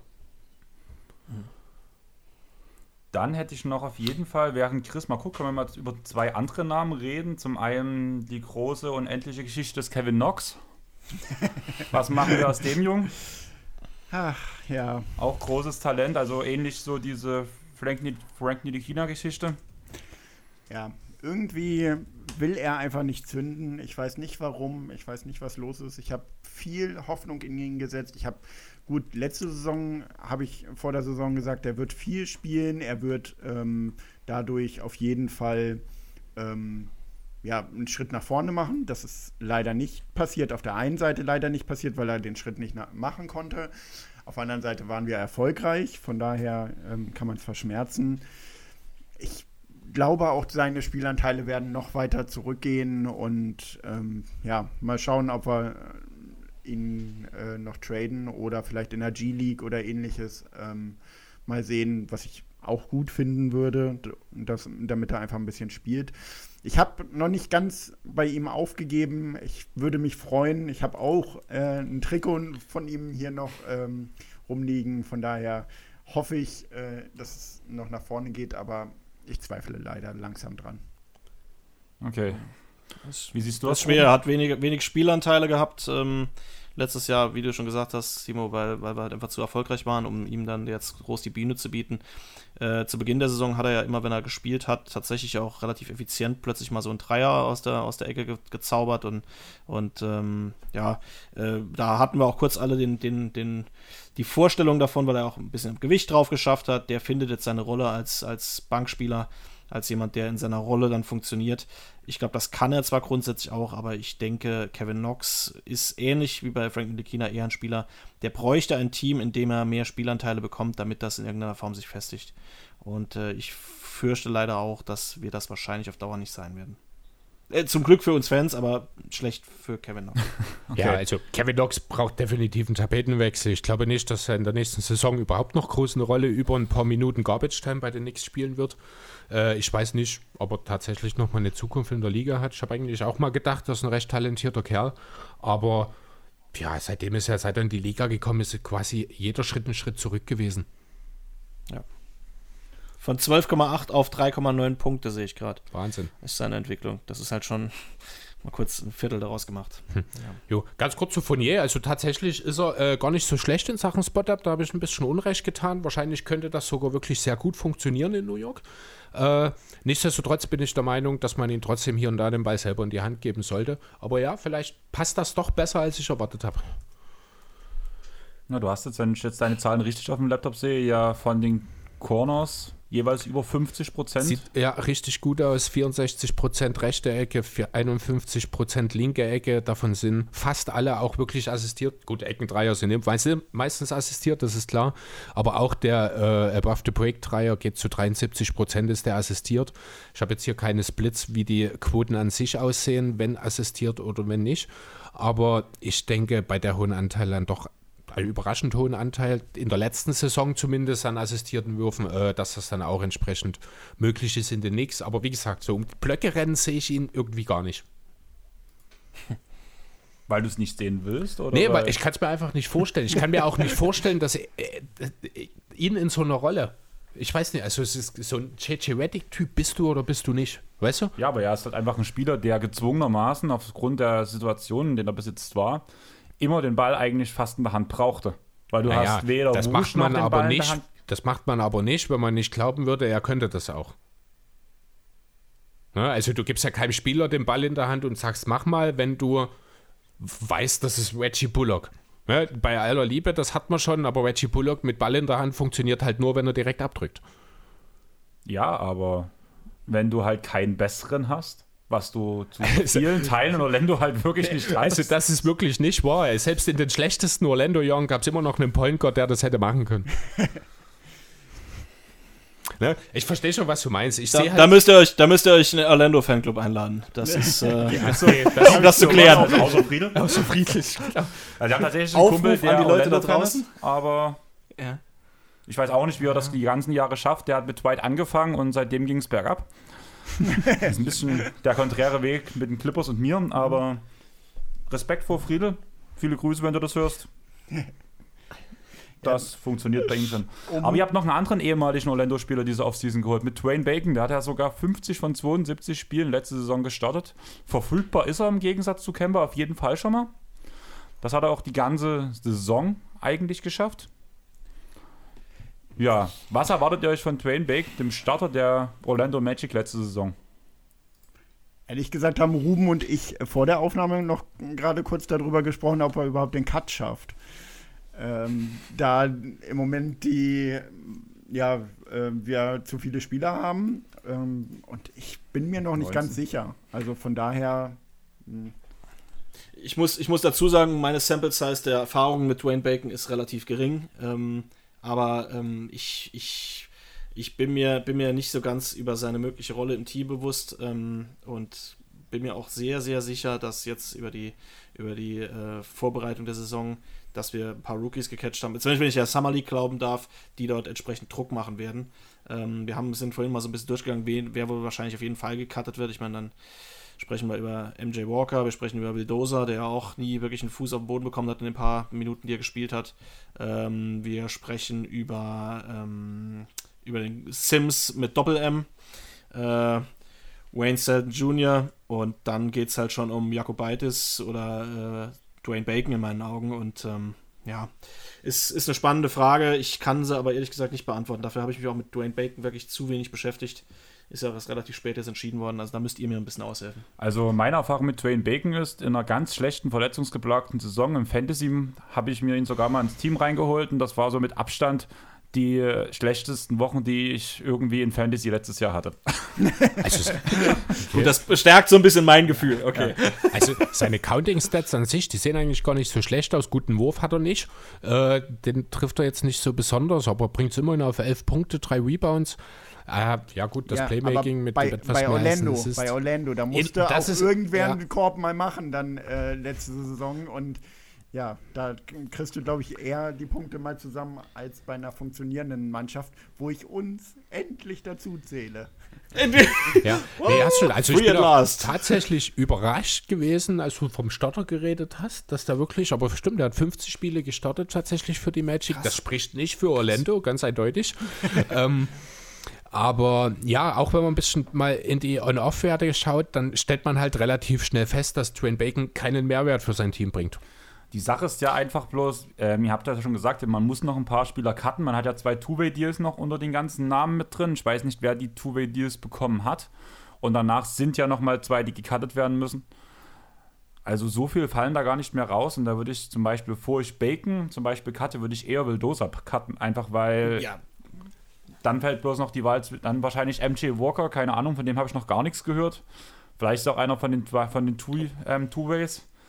Aber in der Situation, die die Knicks gerade sind, würde ein Spieler, selbst wenn er ineffizient ist, der schon mal 11, 12 Punkte aufgelegt hat pro Spiel, wahrscheinlich eher im Kader bleiben als. Wahrscheinlich schon, ja, das ist richtig. Ja, und wenn du den dann am Ende der Rotation hast, ist das sicher auch kein Problem für das Team. Ne? Das ist, dann bringt er halt ein paar wenige Minuten mal ein bisschen Scoring vielleicht sogar rein, bringt ein bisschen Dynamik mit ins Spiel, weil das kann er ja durchaus. Aber er hat halt auch nichts, womit er in irgendeiner Form heraussticht. Er ist kein überragender Verteidiger, er ist jetzt niemand, der den offenen Dreier trifft. Der sollte jetzt auch nicht in jeden Angriff mit dem Ball zum Korb ziehen. Das kann er hier und da mal vereinzelt machen, wenn er mal ein schlechtes Closeout vor sich hat, was er selten hat, weil er schlechter Dreierschütze ist. äh, dann kommt schon wieder das eine zum anderen.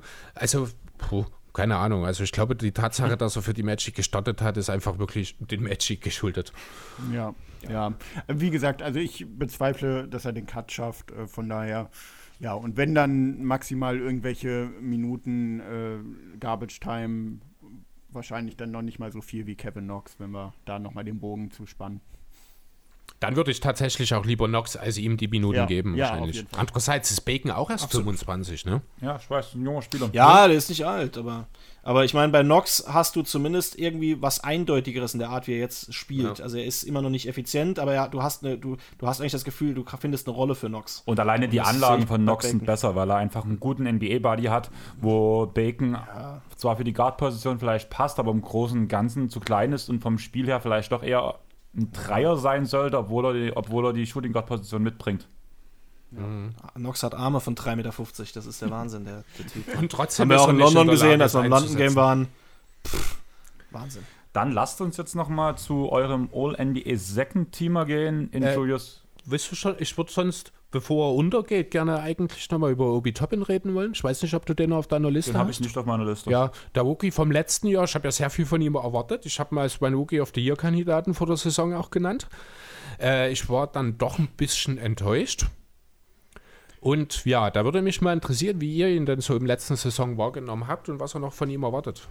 Naja, Obi Toppin hätte ähm, ein sehr guter Rookie sein können, wenn Randall nicht so extrem gut gespielt hätte. Also deswegen kann man da eigentlich wirklich von einem äh, zum anderen gehen, weil ähm, ja, ich glaube, Spekulation natürlich, man hat sich Toppin als Versicherung geholt, wenn Randall nicht zündet. Und der ist halt komplett durch die Decke gegangen. Ich ich weiß es natürlich nicht, aber ich kann mir vorstellen, dass äh, selbst Leon Rose davon ein bisschen ähm, ja, überrascht war.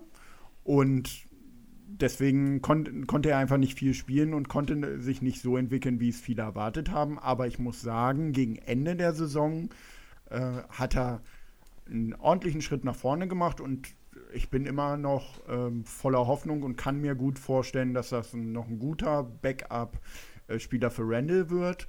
Und ähm, mit Emmanuel Quickly zusammen im Sommer jetzt. Äh, ich habe gestern erst, glaube ich, das ähm, Interview von den beiden gesehen.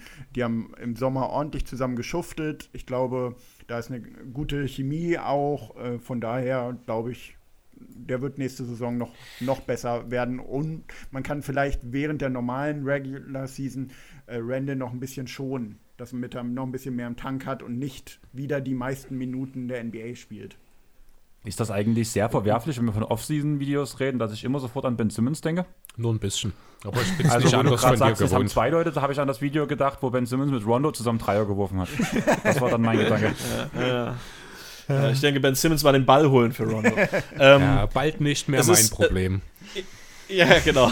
Also es ist, es ist ja wirklich so, ich glaube, ich weiß nicht, ob ihr die Summer League so ein bisschen verfolgt habt, ob jetzt speziell von Knicks oder nicht, aber ich meine, so ein paar Spiele hatten sie ja, die auch ganz geil waren. Ähm, ich glaube, da war halt das erste Mal auch das zu sehen von Obi Toppin, was man sich eigentlich letzte Saison erwartet und erhofft hat, was aber aufgrund der äh, geschrumpften Zeit, die er zu, zum Einsatz kam, eben nicht, nicht gezeigt werden konnte. Äh, da hat er äh, ein bisschen in ernsten Situationen, hat er mit breiter Brust äh, auf dem Spielfeld gezeigt, ich bin da. Er hat sich die guten Anspiele gesichert, er hat sich hoch anspielen lassen, er hat viel, viel gestopft, äh, viel die Masse unterm Korb eingebracht. Und wenn der jetzt in der Offseason entsprechend gearbeitet hat, äh, ein bisschen ein paar Kilo drauf geschafft hat und weiß, wie er diese Kilo bewegt, also nicht wie Kevin Knox in seiner zweiten Saison, als der plötzlich 20 Kilo zugenommen hat und einfach da übers Feld gefallen ist wie so ein scheues Reh, ähm, dann, dann kann äh, Obi Toppin nach wie vor, genau wie Timo gesagt hat, in meinen Augen ein optimaler Backup sein, weil du ihn reinwerfen kannst und er hat direkt körperliche Präsenz und ist da. Also da zähle ich drauf. Aber wenn man jetzt keinen Julius Randle im Kader hätte, könnte ein Obi Toppin auch mehr als ein sehr guter Backup werden. Weil man muss ja irgendwo. Ein Starter wäre er noch nicht. Ich sag's, ein Starter wäre er definitiv noch nicht. Weil Noch nicht, das, wohlgemerkt. Da ist er zu.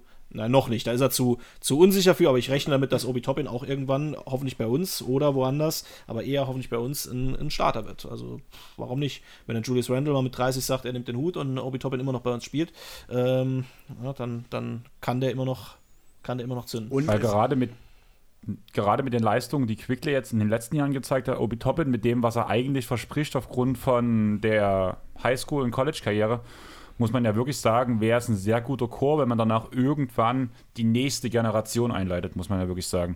Weil darum sollte es ja größtenteils gehen. Wir sind uns, glaube ich, alle einig, dass man mit diesem Kern nicht nach dem Titel greift, oder? noch nicht. Nein, nein.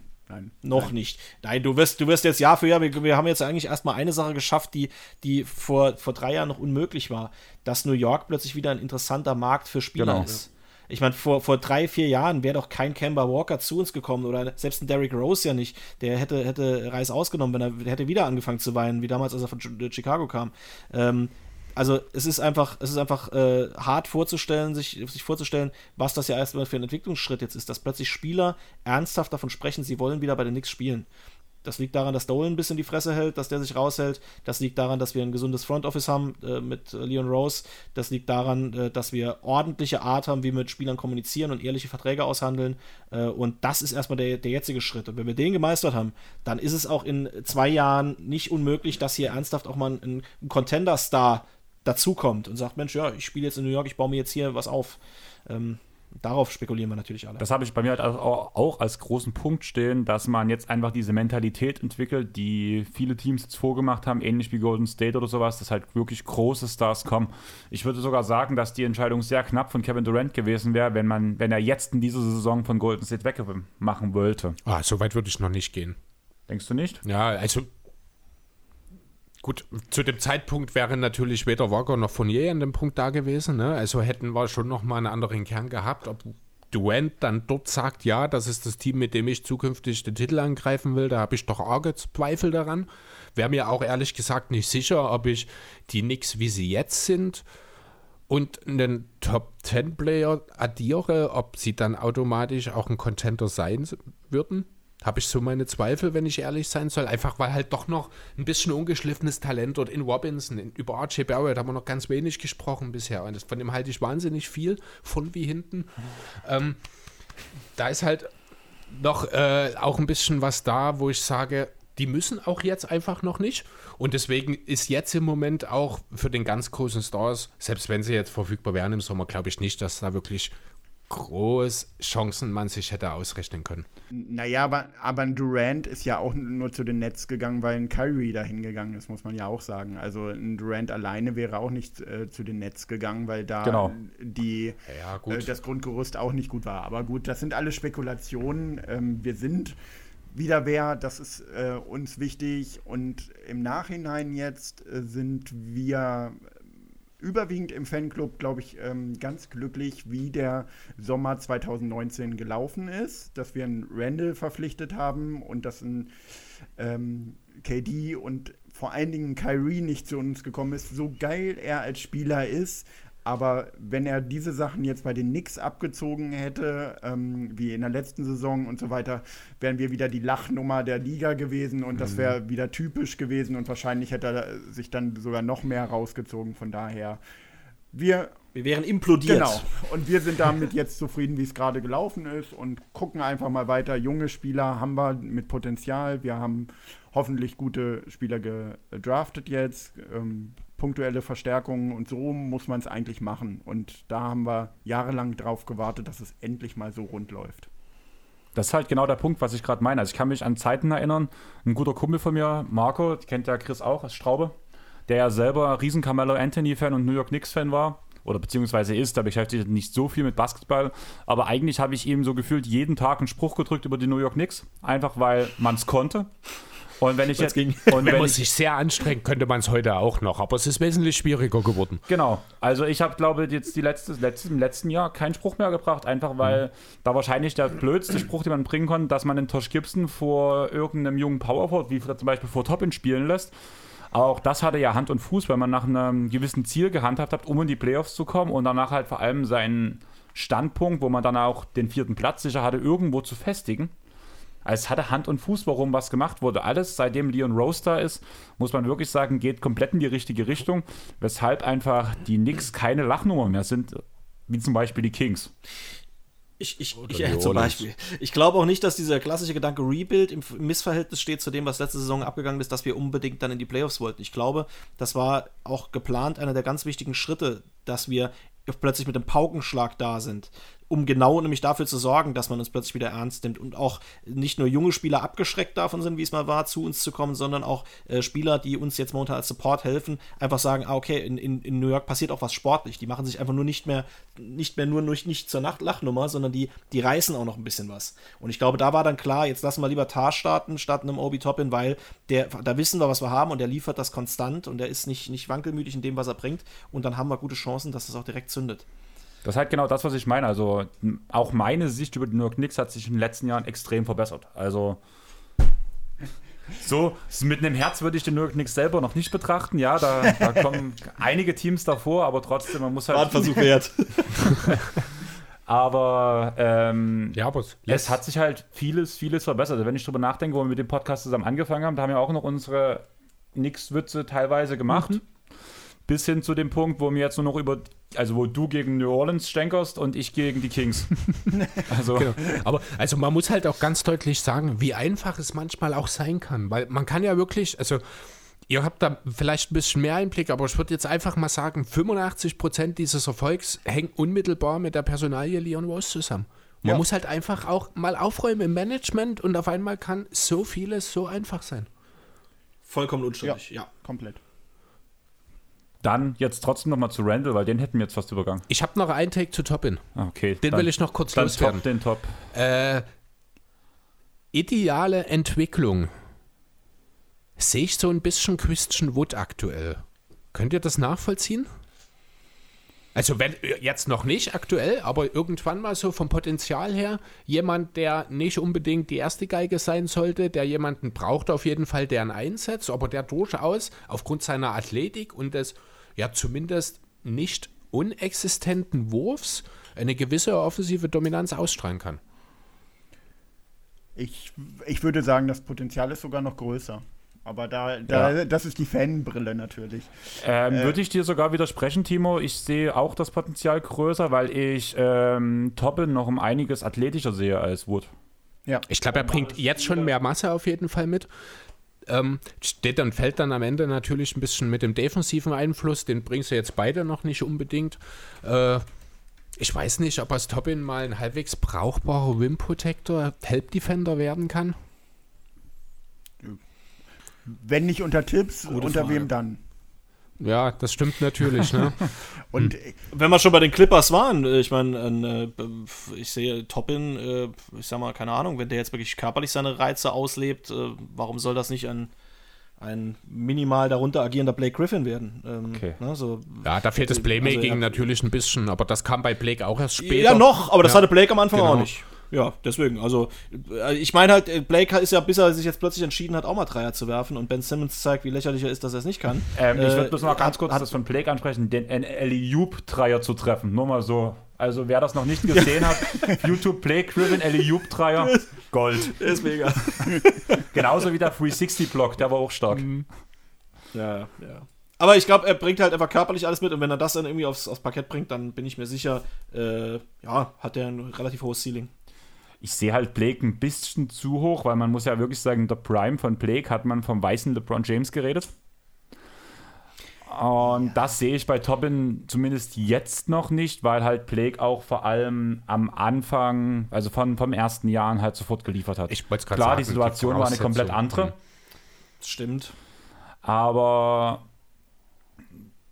die Handles waren halt von vornherein schon da, auch wenn sie bei Blake immer extrem hölzern aussahen. Ja, das tut sie immer noch. Das liegt einfach an der Art und Weise, wie er sich bewegt. Äh, jeder große Spieler, der irgendwann anfängt, behind the back oder between the leg moves auszuführen, sieht seltsam aus. Das, muss, das ist einfach so, das ist einfach, liegt in der Natur des Menschen. Ähm, ich finde den Vergleich mit Blake Griffin aber dann doch ein bisschen sehr hoch, wenn ich ehrlich sein soll. Also, Aber ja, natürlich auch, also in meinen Augen ist das ja immer so die Sache, weißt du, jetzt, jetzt reden wir darüber und sagen, das ist zu hoch gegriffen, äh, aber nur weil wir von dem einen die Karriere kennen und von dem anderen nicht. Ja. Äh, ich meine, mir geht es ja eher darum, was sind, die, was sind die grundsätzlichen Anlagen. Ich halte Obi Toppin auch nicht für blöd beim Ball, der ist natürlich noch hinter, hinter äh, Griffin, aber Griffin hatte auch die Chance zu spielen, die hatte Toppin nicht. Äh, Toppin konnte sich wenig zeigen, Toppin konnte wenig liefern bisher. Ähm, jetzt kann ich natürlich nicht darüber spekulieren, was, was im Hintergrund abgeht, aber ich glaube nach wie vor, dass die Art, über das Spiel zu kommen, nämlich über den Körper und über die, die Sprungkraft, über die Distanz, über die Strecke, ähm, dass der, dass, dass das Spielverhalten sehr ähnlich ist und warum soll ich nicht groß träumen bei sowas, ne? Das ist und ich, grüß Herr. Ja, und ich glaube, das Knicks Team jetzt passt auch besser zu Toppin. Denn, also man muss ja auch mal ganz Ja, deutlich sagen, die Knicks letztes Jahr sind das mit Abstand langsamste Team der Liga gewesen.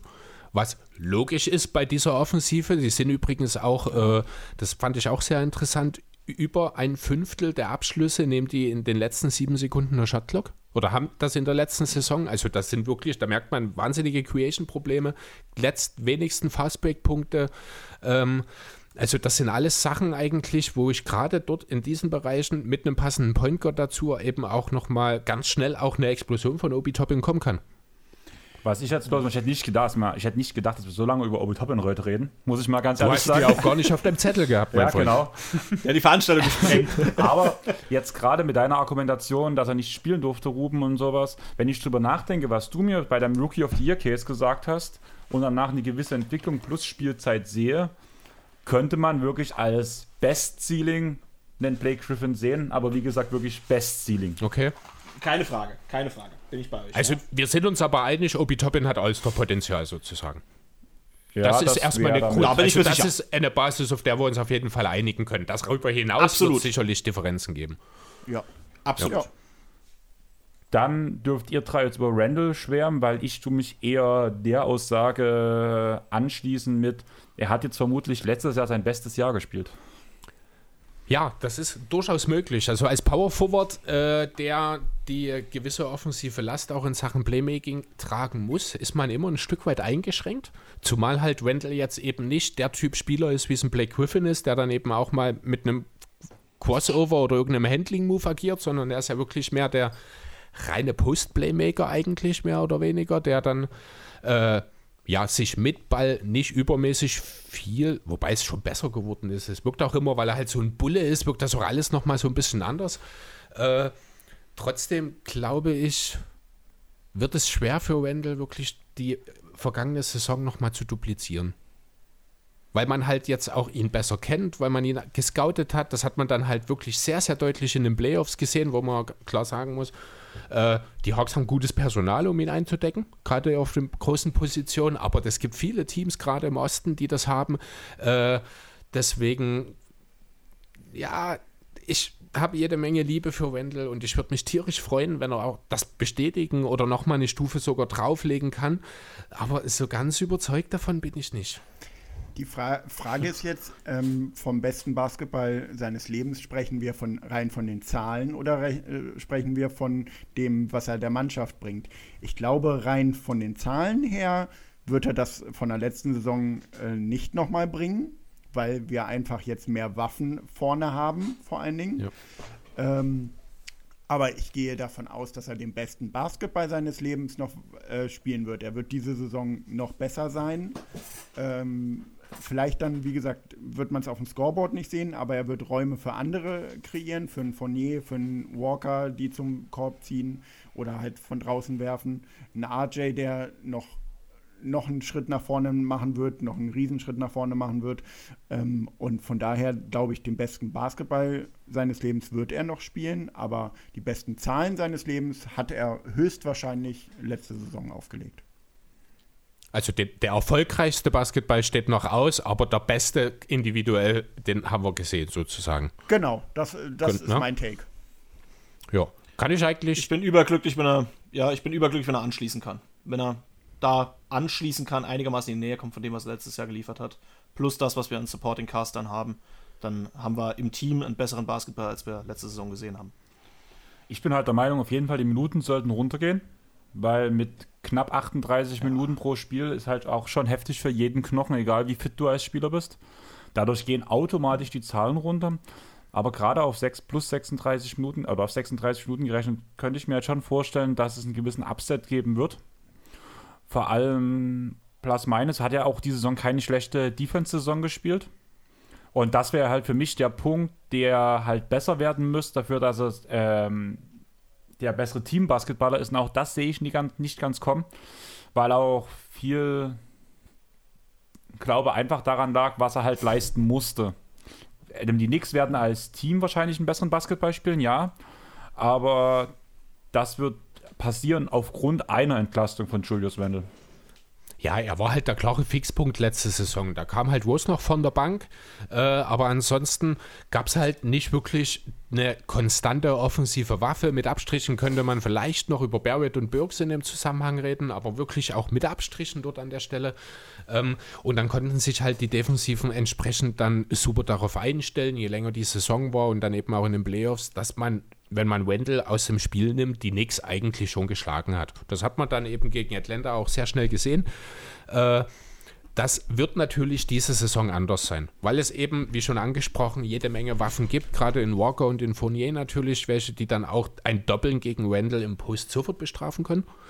Ähm, dazu die Tatsache, dass er einfach auch entlastet wird dadurch, dass er halt nicht mehr so viel den Ball in der Hand halten soll, kann ich mir durchaus vorstellen, dass sich zumindest die Effizienzwerte duplizieren lassen. Ähm, aber jetzt nochmal sechs Assists mit einer relativ guten Turnover-Zahl, ich glaube, auch auflegen kann. Ja, gut, nee, 3,4 ist eigentlich nicht mehr so gut. Das wäre dann Auf wahrscheinlich. 38 Minuten ist das gut.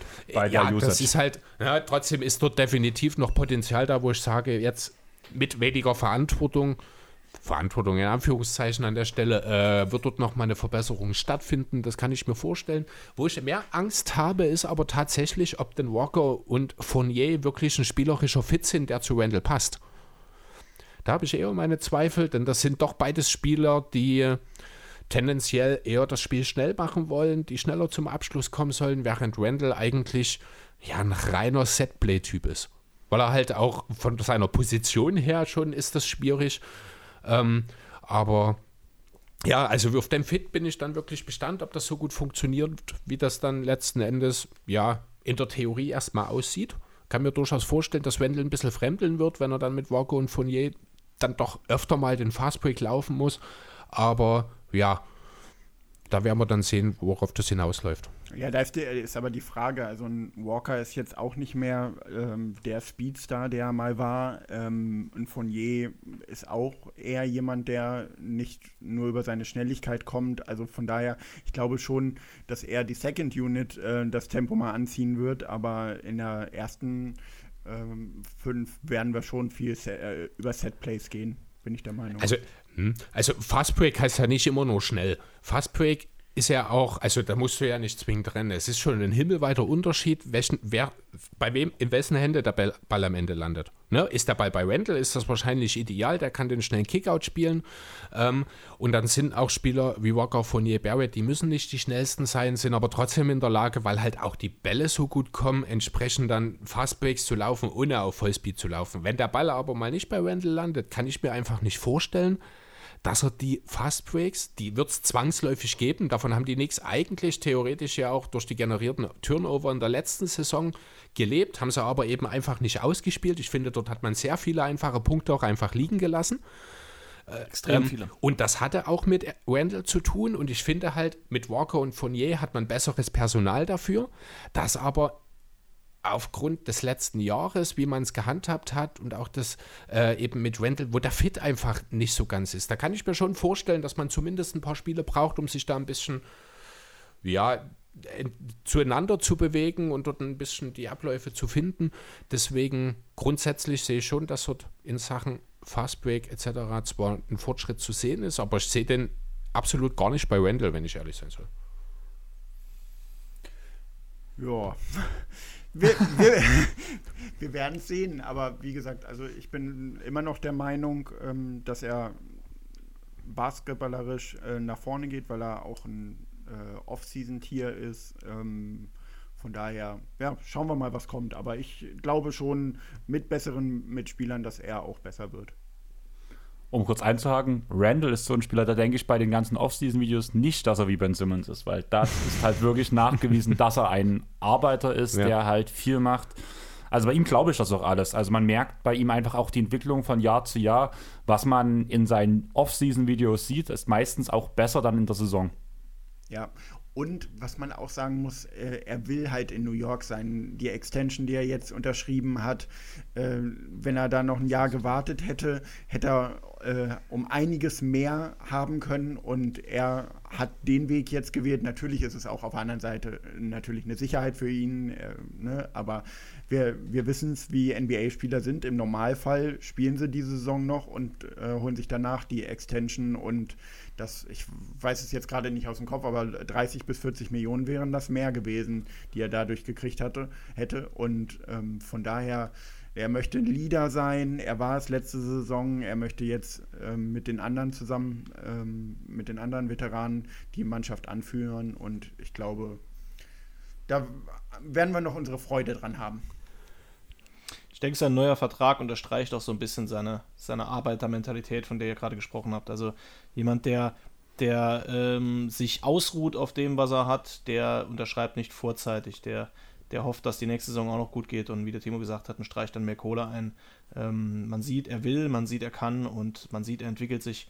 Also da bin ich felsenfest von überzeugt, dass man dem noch, noch gute drei, vier Jahre extreme Freude haben werden. Beyblade hat ein Zuhause gefunden. Ich glaube, das ist auch viel wert, nachdem man einfach äh, gesehen hat, dass man bei den Lakers war ja immer so Trade-Material eigentlich von Tag 1 an. Man hat nur auf den Star gewartet und war bereit, Randall sofort abzugeben. Bei den Pelicans wirkte das alles ein bisschen fehl am Platz. Also irgendwie diese Kombination Randall und New Orleans finde ich jetzt ist total gar nicht greifbar für mich, wenn ich ehrlich sein soll. Und das ist wirklich noch nicht lange her. Ähm, ja, und jetzt ist er in New York. Er hat dort einen Coach gefunden, der super in der Lage war, seine Schwächen so ein bisschen zu kaschieren, hat dafür gesorgt, dass er selber offensiv entsprechend noch mal diesen riesen Schritt machen konnte. Ähm, ja, und er ist einfach zu Hause. Er will jetzt dieses Vertrauen, das er letztes Jahr bekommen hat, äh, ja, das gibt er jetzt einfach auch mit dieser vorzeitigen Vertragsverlängerung zurück, indem er eben sich langfristig bindet, aber gleichzeitig eben auch weiter vorangeht. Ah, Ich muss jetzt mal ganz kurz hier einschreiten. Also ich weiß nicht, wie viele Folgen ihr von uns schon gehört habt. Wir gehen ja gern mal kurz vom Thema weg, weil wir irgendwie im Gespräch woanders landen und kehren eigentlich selten zurück. Wir müssen heute zurückkehren. Aber du hast gerade Beyblade gesagt. Ruben, hinter dir stehen doch ganz viele Bücher, oder? Ja. Sind da auch Manga-Bände dabei? Sind auch Manga-Bände dabei. Ist da Dragon Ball dabei? Da ist auch Dragon Ball dabei, ja. Ja, gut, dann habe ich mich nämlich nicht verguckt. Sehr gut. Hast du mich geoutet? Die, die wichtigen Sachen werden hier besprochen. Jetzt hast du mich und geoutet. aus Ich, der äh, Entfernung ist das schon respektabel, oder? Wo sind die? Meine, Die meine sind hier. Schulzeit bestand, äh, Okay. bestand bis, äh, ja. bis kurz vor meinem Abitur ausschließlich darum, darin, äh, den Kopf in meinen Papieren zu haben und zu zeichnen. Äh, und, Ach so. und irgendwann bin ich plötzlich, hat mich jemand wachgeklingelt und hat gesagt, du, du musst übrigens auch dein Abi machen. Und dann hat das auf Biegen und Brechen gerade noch so geklappt, aber ähm, noch immer äh, trauere ich dem hinterher, weil jetzt in der heutigen Zeit die Zeit dafür fehlt. Ah, glaube ich dir. Mein Tätowierer zeichnet halt auch alles frisch. Da nimmt keine, ähm, also ich habe ja mein ganzes Bein ist ja in Anime- und Manga-Charakteren gedrängt. Ähm, und der zeichnet halt maximal ab, wenn, er, wenn ich direkt sage, ich möchte die und die Szene, sonst Ja. tut er jedes Bild separat zeichnen von Hand in dem Stil des jeweiligen Künstlers. Und ich habe halt wirklich die Nice. ganze Zeit schon überlegt, am Anfang wollte ich, habe ich mir so gedacht, ja, am Ende vom Podcast könnte ich dich danach fragen, was deine Lieblings-DVD ist. Dann dachte ich mir, naja, es ist zu dick für DVDs dort hinten. Und irgendwann ist mir diese Reihe dort in, in den Blick gefallen und ich dachte, ist das wirklich? Habe ich gerade habe ich gerade ganz viel Liebe entdeckt. Okay, lass uns zurück zu Beyblade gehen, aber nicht zu dem Anime. Habt ihr noch was zu ihm? Möchtet ihr noch ein bisschen eure Liebe bekunden? Nein. Äh, Von zu meiner Seite, ich habe konkret genug jetzt Liebe nicht, versprüht.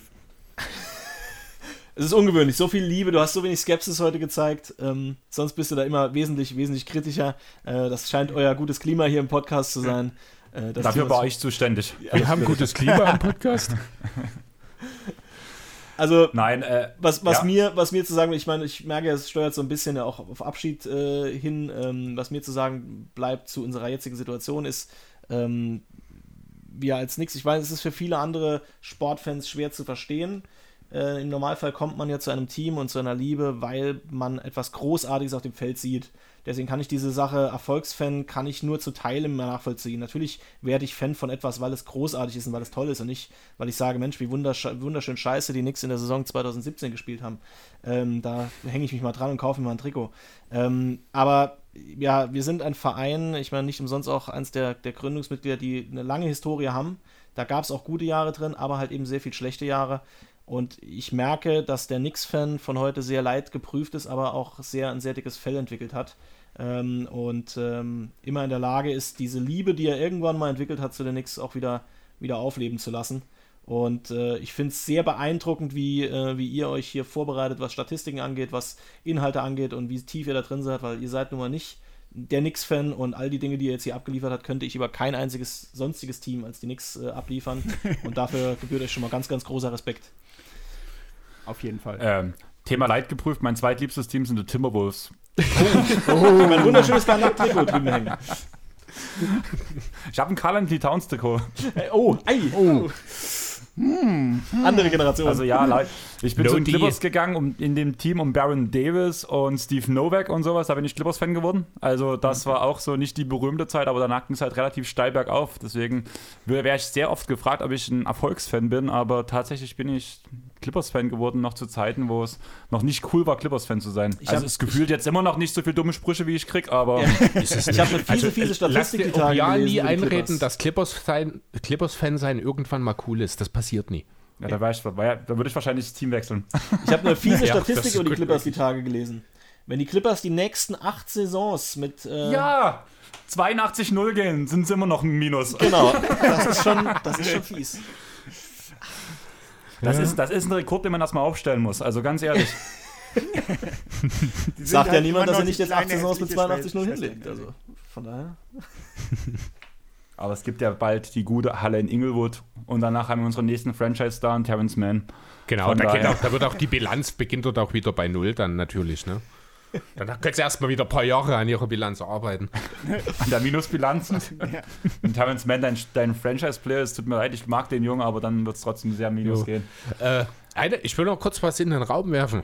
Geht es um die Knicks oder um die Clippers? Echt, ich bin. äh, Für mich wird es nie um die Clippers gehen, weißt du doch. ähm, Archie Barrett. All-Star? Wann? Äh, spätestens zwei Jahre. Ja. Da sind wir uns einig. Ich habe kurz überlegt, ob es vielleicht schon diese Saison reichen wird, aber ich glaube, allein schon durch die Verpflichtungen wird wahrscheinlich seine Rolle nochmal eher stagnieren, was für ihn im Endeffekt ein Fortschritt ist, weil ja die Kollegen besser geworden sind. Äh, aber ich denke auch in zwei Jahren ist das durchaus relevant und ich glaube auch, Barrett ist von allen Spielern im Knicks-Kader der talentierteste, oder? Ja, Ja, definitiv. Ja. ohne Frage. Also wenn Randall dieses Jahr nicht für die Knicks spielen würde, würde ich sogar sagen, dass Barrett dann schon das Potenzial gehabt hätte, beim All-Star-Game teilzunehmen. Aber auch einfach aus dem Grund, weil momentan aufgrund der letzten Leistung die meisten Knicks-Fans doch schon noch für Randall stimmen würden in, der, in dem Publikumsvoting. Sonst wäre danach aufgrund der Verdientheit ja auch schon Barrett danach der nächste Spieler, der danach die meisten Stimmen bekommen würde. Und dann eigentlich muss man sagen, da da müssen wir erstmal über Rose noch reden. Na, ja, aber Der, das ist ja, eher- aber das ist dann halt so ein Fanvote. Ne? Also ich glaube, das sind dann schon Rose über Barrett. Aus, aus dem Vergangenen ist es bei Rose eher. Äh, natürlich hat er super gespielt und ich bin ein riesengroßer Derrick Rose-Fan. Ähm, aber gut, ein All-Star war er nun letzte Saison auch nicht. Und ein Barrett ist nun mal für mich einfach der Franchise-Player in Zukunft und ähm, der wurde ja auch jetzt wieder angestachelt, beziehungsweise im Laufe der letzten Saison wieder, dass er nicht mal unter den 25 besten Spielern unter 25 war und so weiter. Er wird halt oft übersehen. Ich glaube, er wird dieses Jahr äh, noch einen Schritt wieder nach vorne machen. Äh, Offseason wird er sich wieder den Arsch aufgerissen haben und ähm, ja, wird wieder nach vorne und wahrscheinlich dann wieder übergangen. Und ich glaube, das äh, zieht sich erstmal noch, bis er komplett einschlägt und über 20 Punkte machen wird. Ähm, Und, und man muss sich mal auf der Zunge zergehen lassen, was das dann für ein Draft-Jahrgang war, bei dem tatsächlich die ersten drei Picks in meinen Augen alle drei gezündet haben. Mit äh, Zion, gut, der hat jetzt seine Verletzung meinetwegen gehabt, aber der spielt ja wirklich mehr als soliden Basketball. Äh, ja, Morant, Morant. der eine Sensation ist, und RJ Barrett auf der 3, ähm, pff, ein sensationeller Draft-Jahrgang. Ja, und was man da halt auch wirklich nicht vergessen darf, Barrett ist 20. Ne, also der ist ja selbst dafür, dass er schon, der hat ja zwei Jahre schon in der Liga und der ist jetzt 20, ich schau gerade mal, der wird wahrscheinlich im Saisonverlauf noch 21. Äh, Äh, Der ist im ah, Juni nee, der ist 21. jetzt, na eben, der ist ja jetzt gerade 21 geworden, stimmt, genau. Genau. Ist es trotzdem, Gerade. Aber trotzdem. Ach nee, 107 Tage, nee, ein Monat und sieben Tage, sondern 107 Tage, ja, stimmt. Erst, also er ist in der Offseason 21 geworden, genau. Äh, ja, ist trotzdem Wahnsinn. Geht in seine dritte Saison. Der hat jetzt schon, der Dreier sieht gut aus, 17 Punkte, 6 Rebounds, 3 Assists. Ich kann mir durchaus vorstellen, dass dort überall noch mal ein kleines bisschen mehr dazukommt. Die 40% Dreier, da muss man an der, äh, an der Anzahl, vier Dreier ist dort einfach zu wenig pro Spiel. Da muss er dra- dran arbeiten. Da müssen einfach, wenn er so eine Quote kommt, dann müssen das sechs oder sieben Dreier pro Spiel sein, die er einfach fliegen lässt. Das ist einfach so. Ähm, zumal halt dass der Zweierbereich dort noch ein kleines bisschen Arbeit drinsteckt oder drinstecken sollte. Könnte man davon reden, dass Barrett in die Richtung wie ein Devin Booker gehen könnte, relativ ähm, jung gezogen, am Anfang durch seinen Dreier brilliert und aufgrund der ähm, mehr Last, die immer von Jahr zu Jahr mehr kommen, oder der Dreier doch ein Stück vielleicht mehr zurückgegangen ist und immer mehr Playmaking-Aufgaben kommen.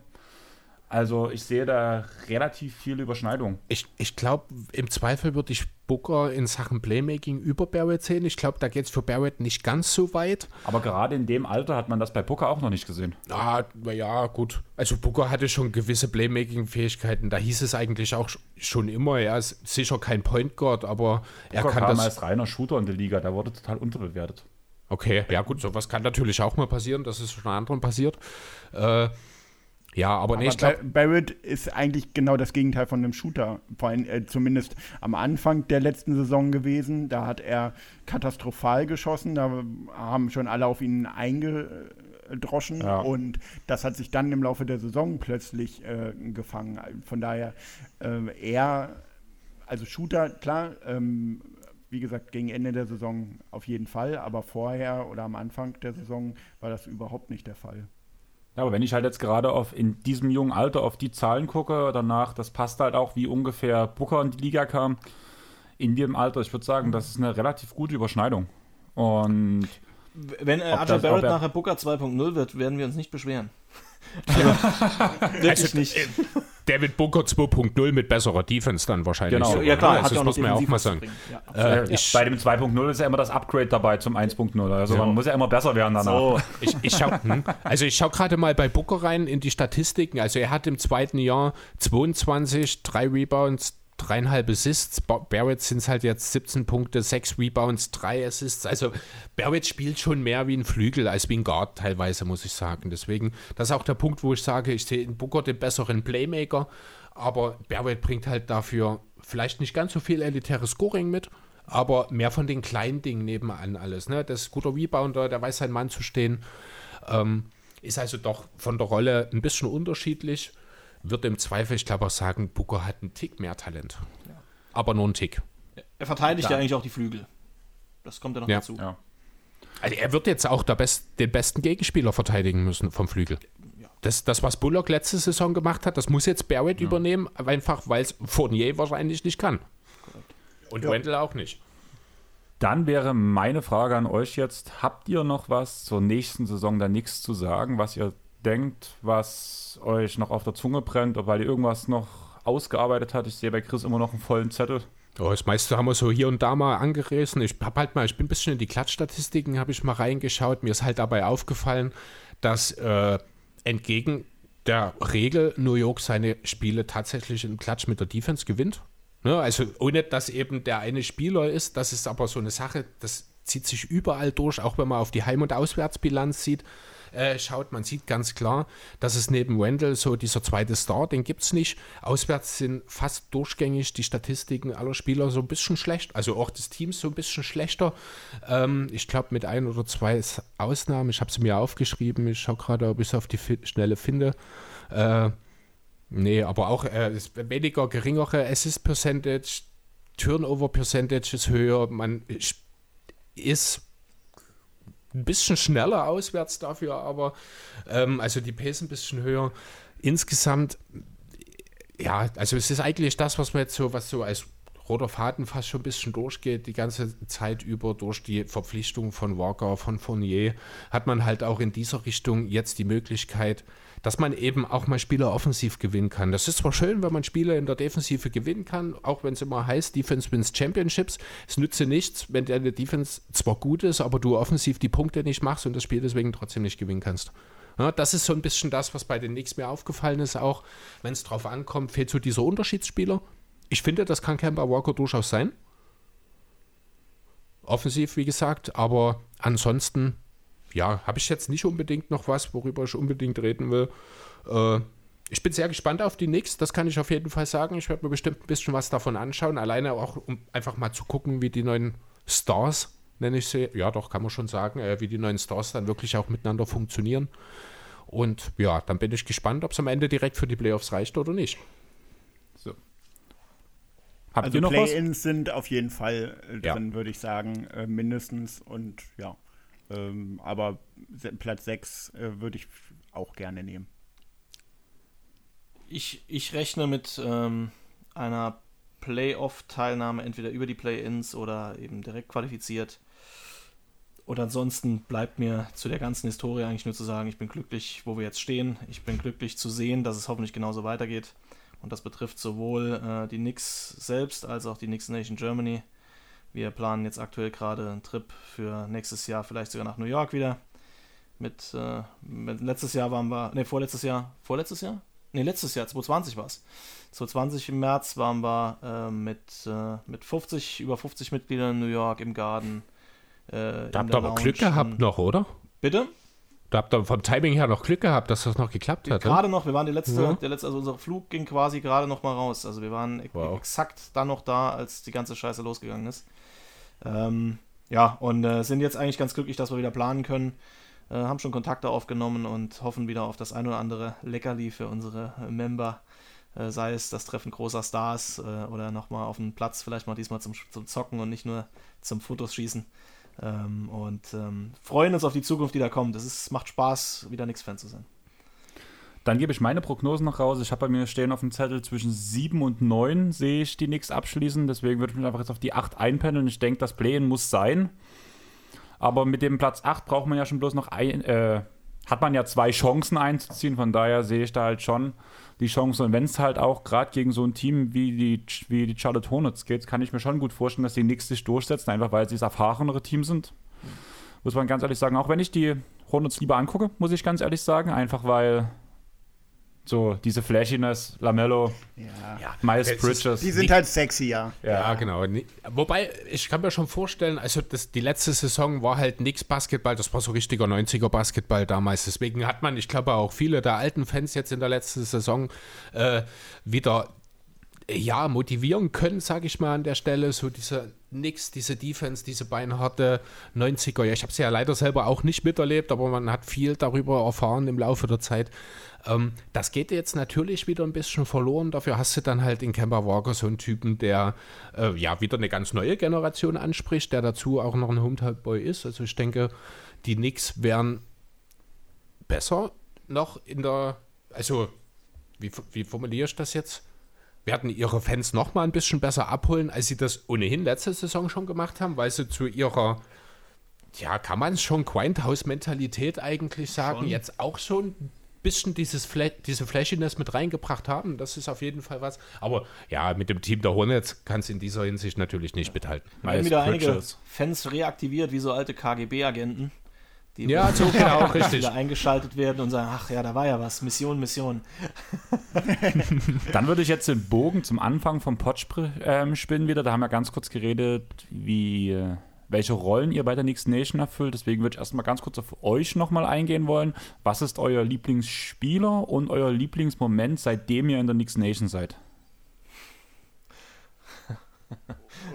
In der nächsten Nation. Also ich- Ah. Ihr könnt auch in der seitdem Nation ihr bin, ist, Fans seid. ist schwer. Ich würde sagen, mein, mein Lieblingsmoment dürfte tatsächlich gewesen sein, äh, im New York, in New York letztes Jahr im Garten äh, mit, ja, knapp, knapp hatten wir noch ein paar Partner dabei und Kinder von äh, Mitgliedern mit 60 Mann, äh, das, den Sieg gegen Detroit zu sehen.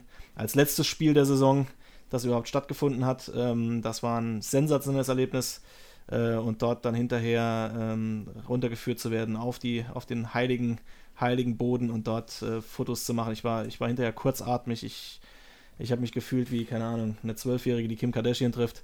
Das war der, der Oberknaller.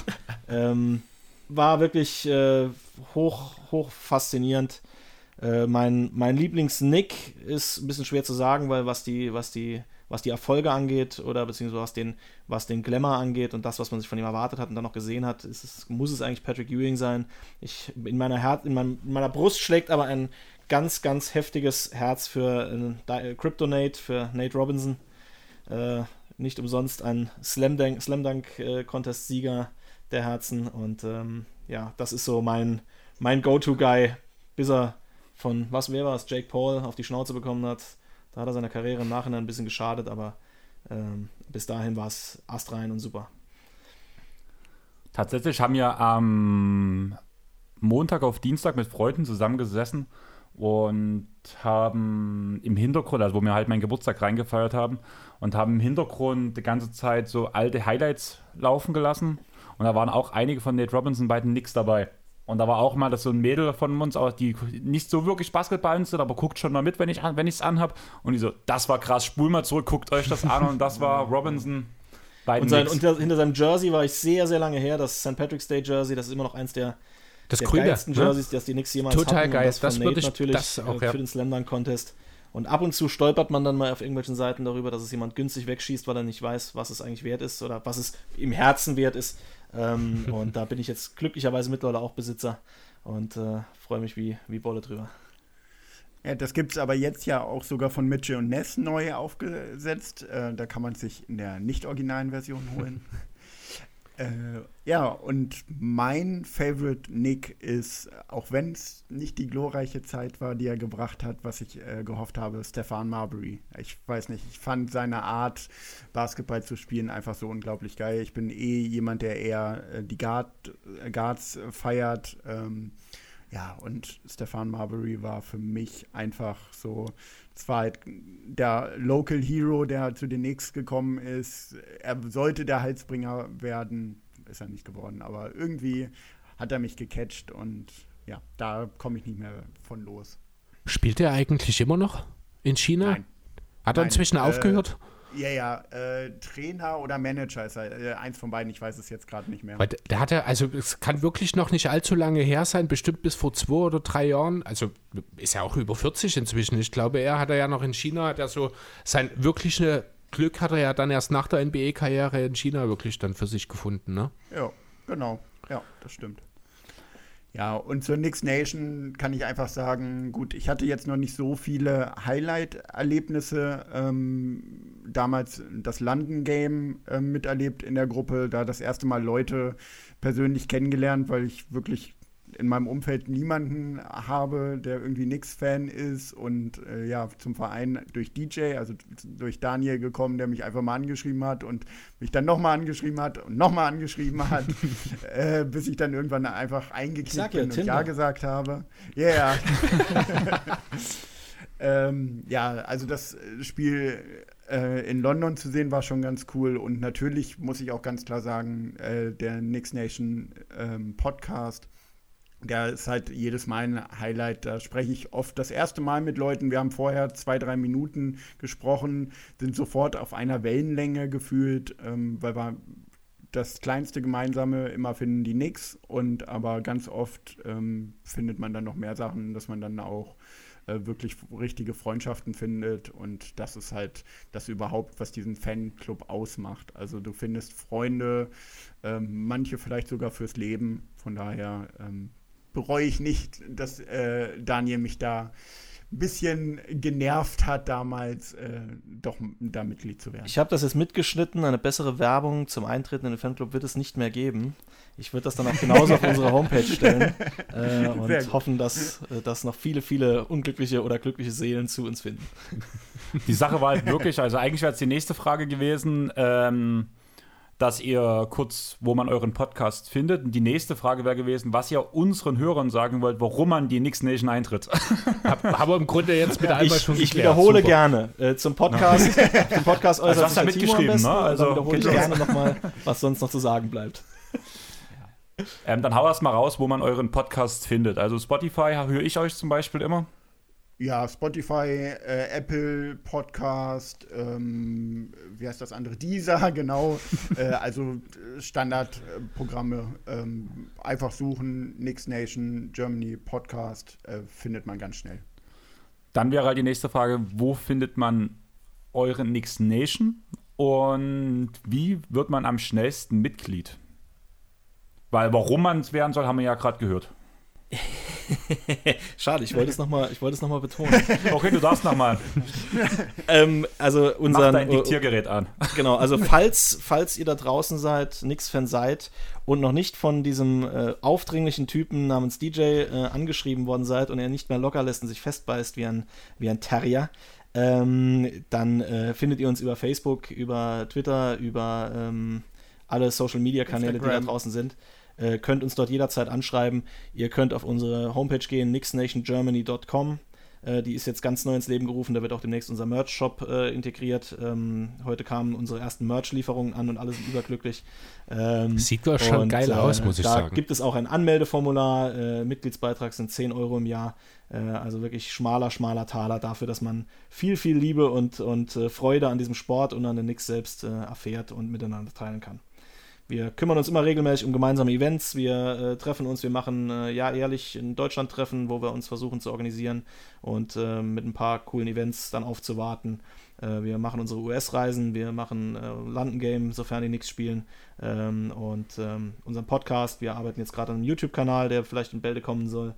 Also da ist vieles, vieles in Arbeit und wir freuen uns über jeden kreativen Kopf und jeden, der auch einfach nur stiller Teilhaber sein will, äh, wenn er zu uns findet. Chris, so wie du guckst, tust du dich dann direkt anmelden? Äh, nee, also ich, äh, ganz ehrlich, die 10 Euro im Jahr, die waren, da kam kurz das Flackern auf. Das ist tatsächlich ein sehr, sehr angenehmer Beitrag. Ob mir 10 Euro im Jahr wert ist, Mitglied bei den Knicks zu sein, das muss ich mir schon noch mal sehr hart überlegen.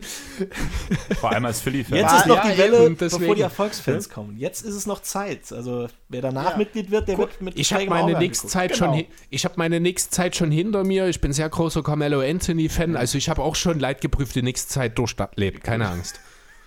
Ich bin, ich bin leidgeprüfter Carmelo Anthony Hater, von daher habe ich wahrscheinlich bei euch nichts zu suchen.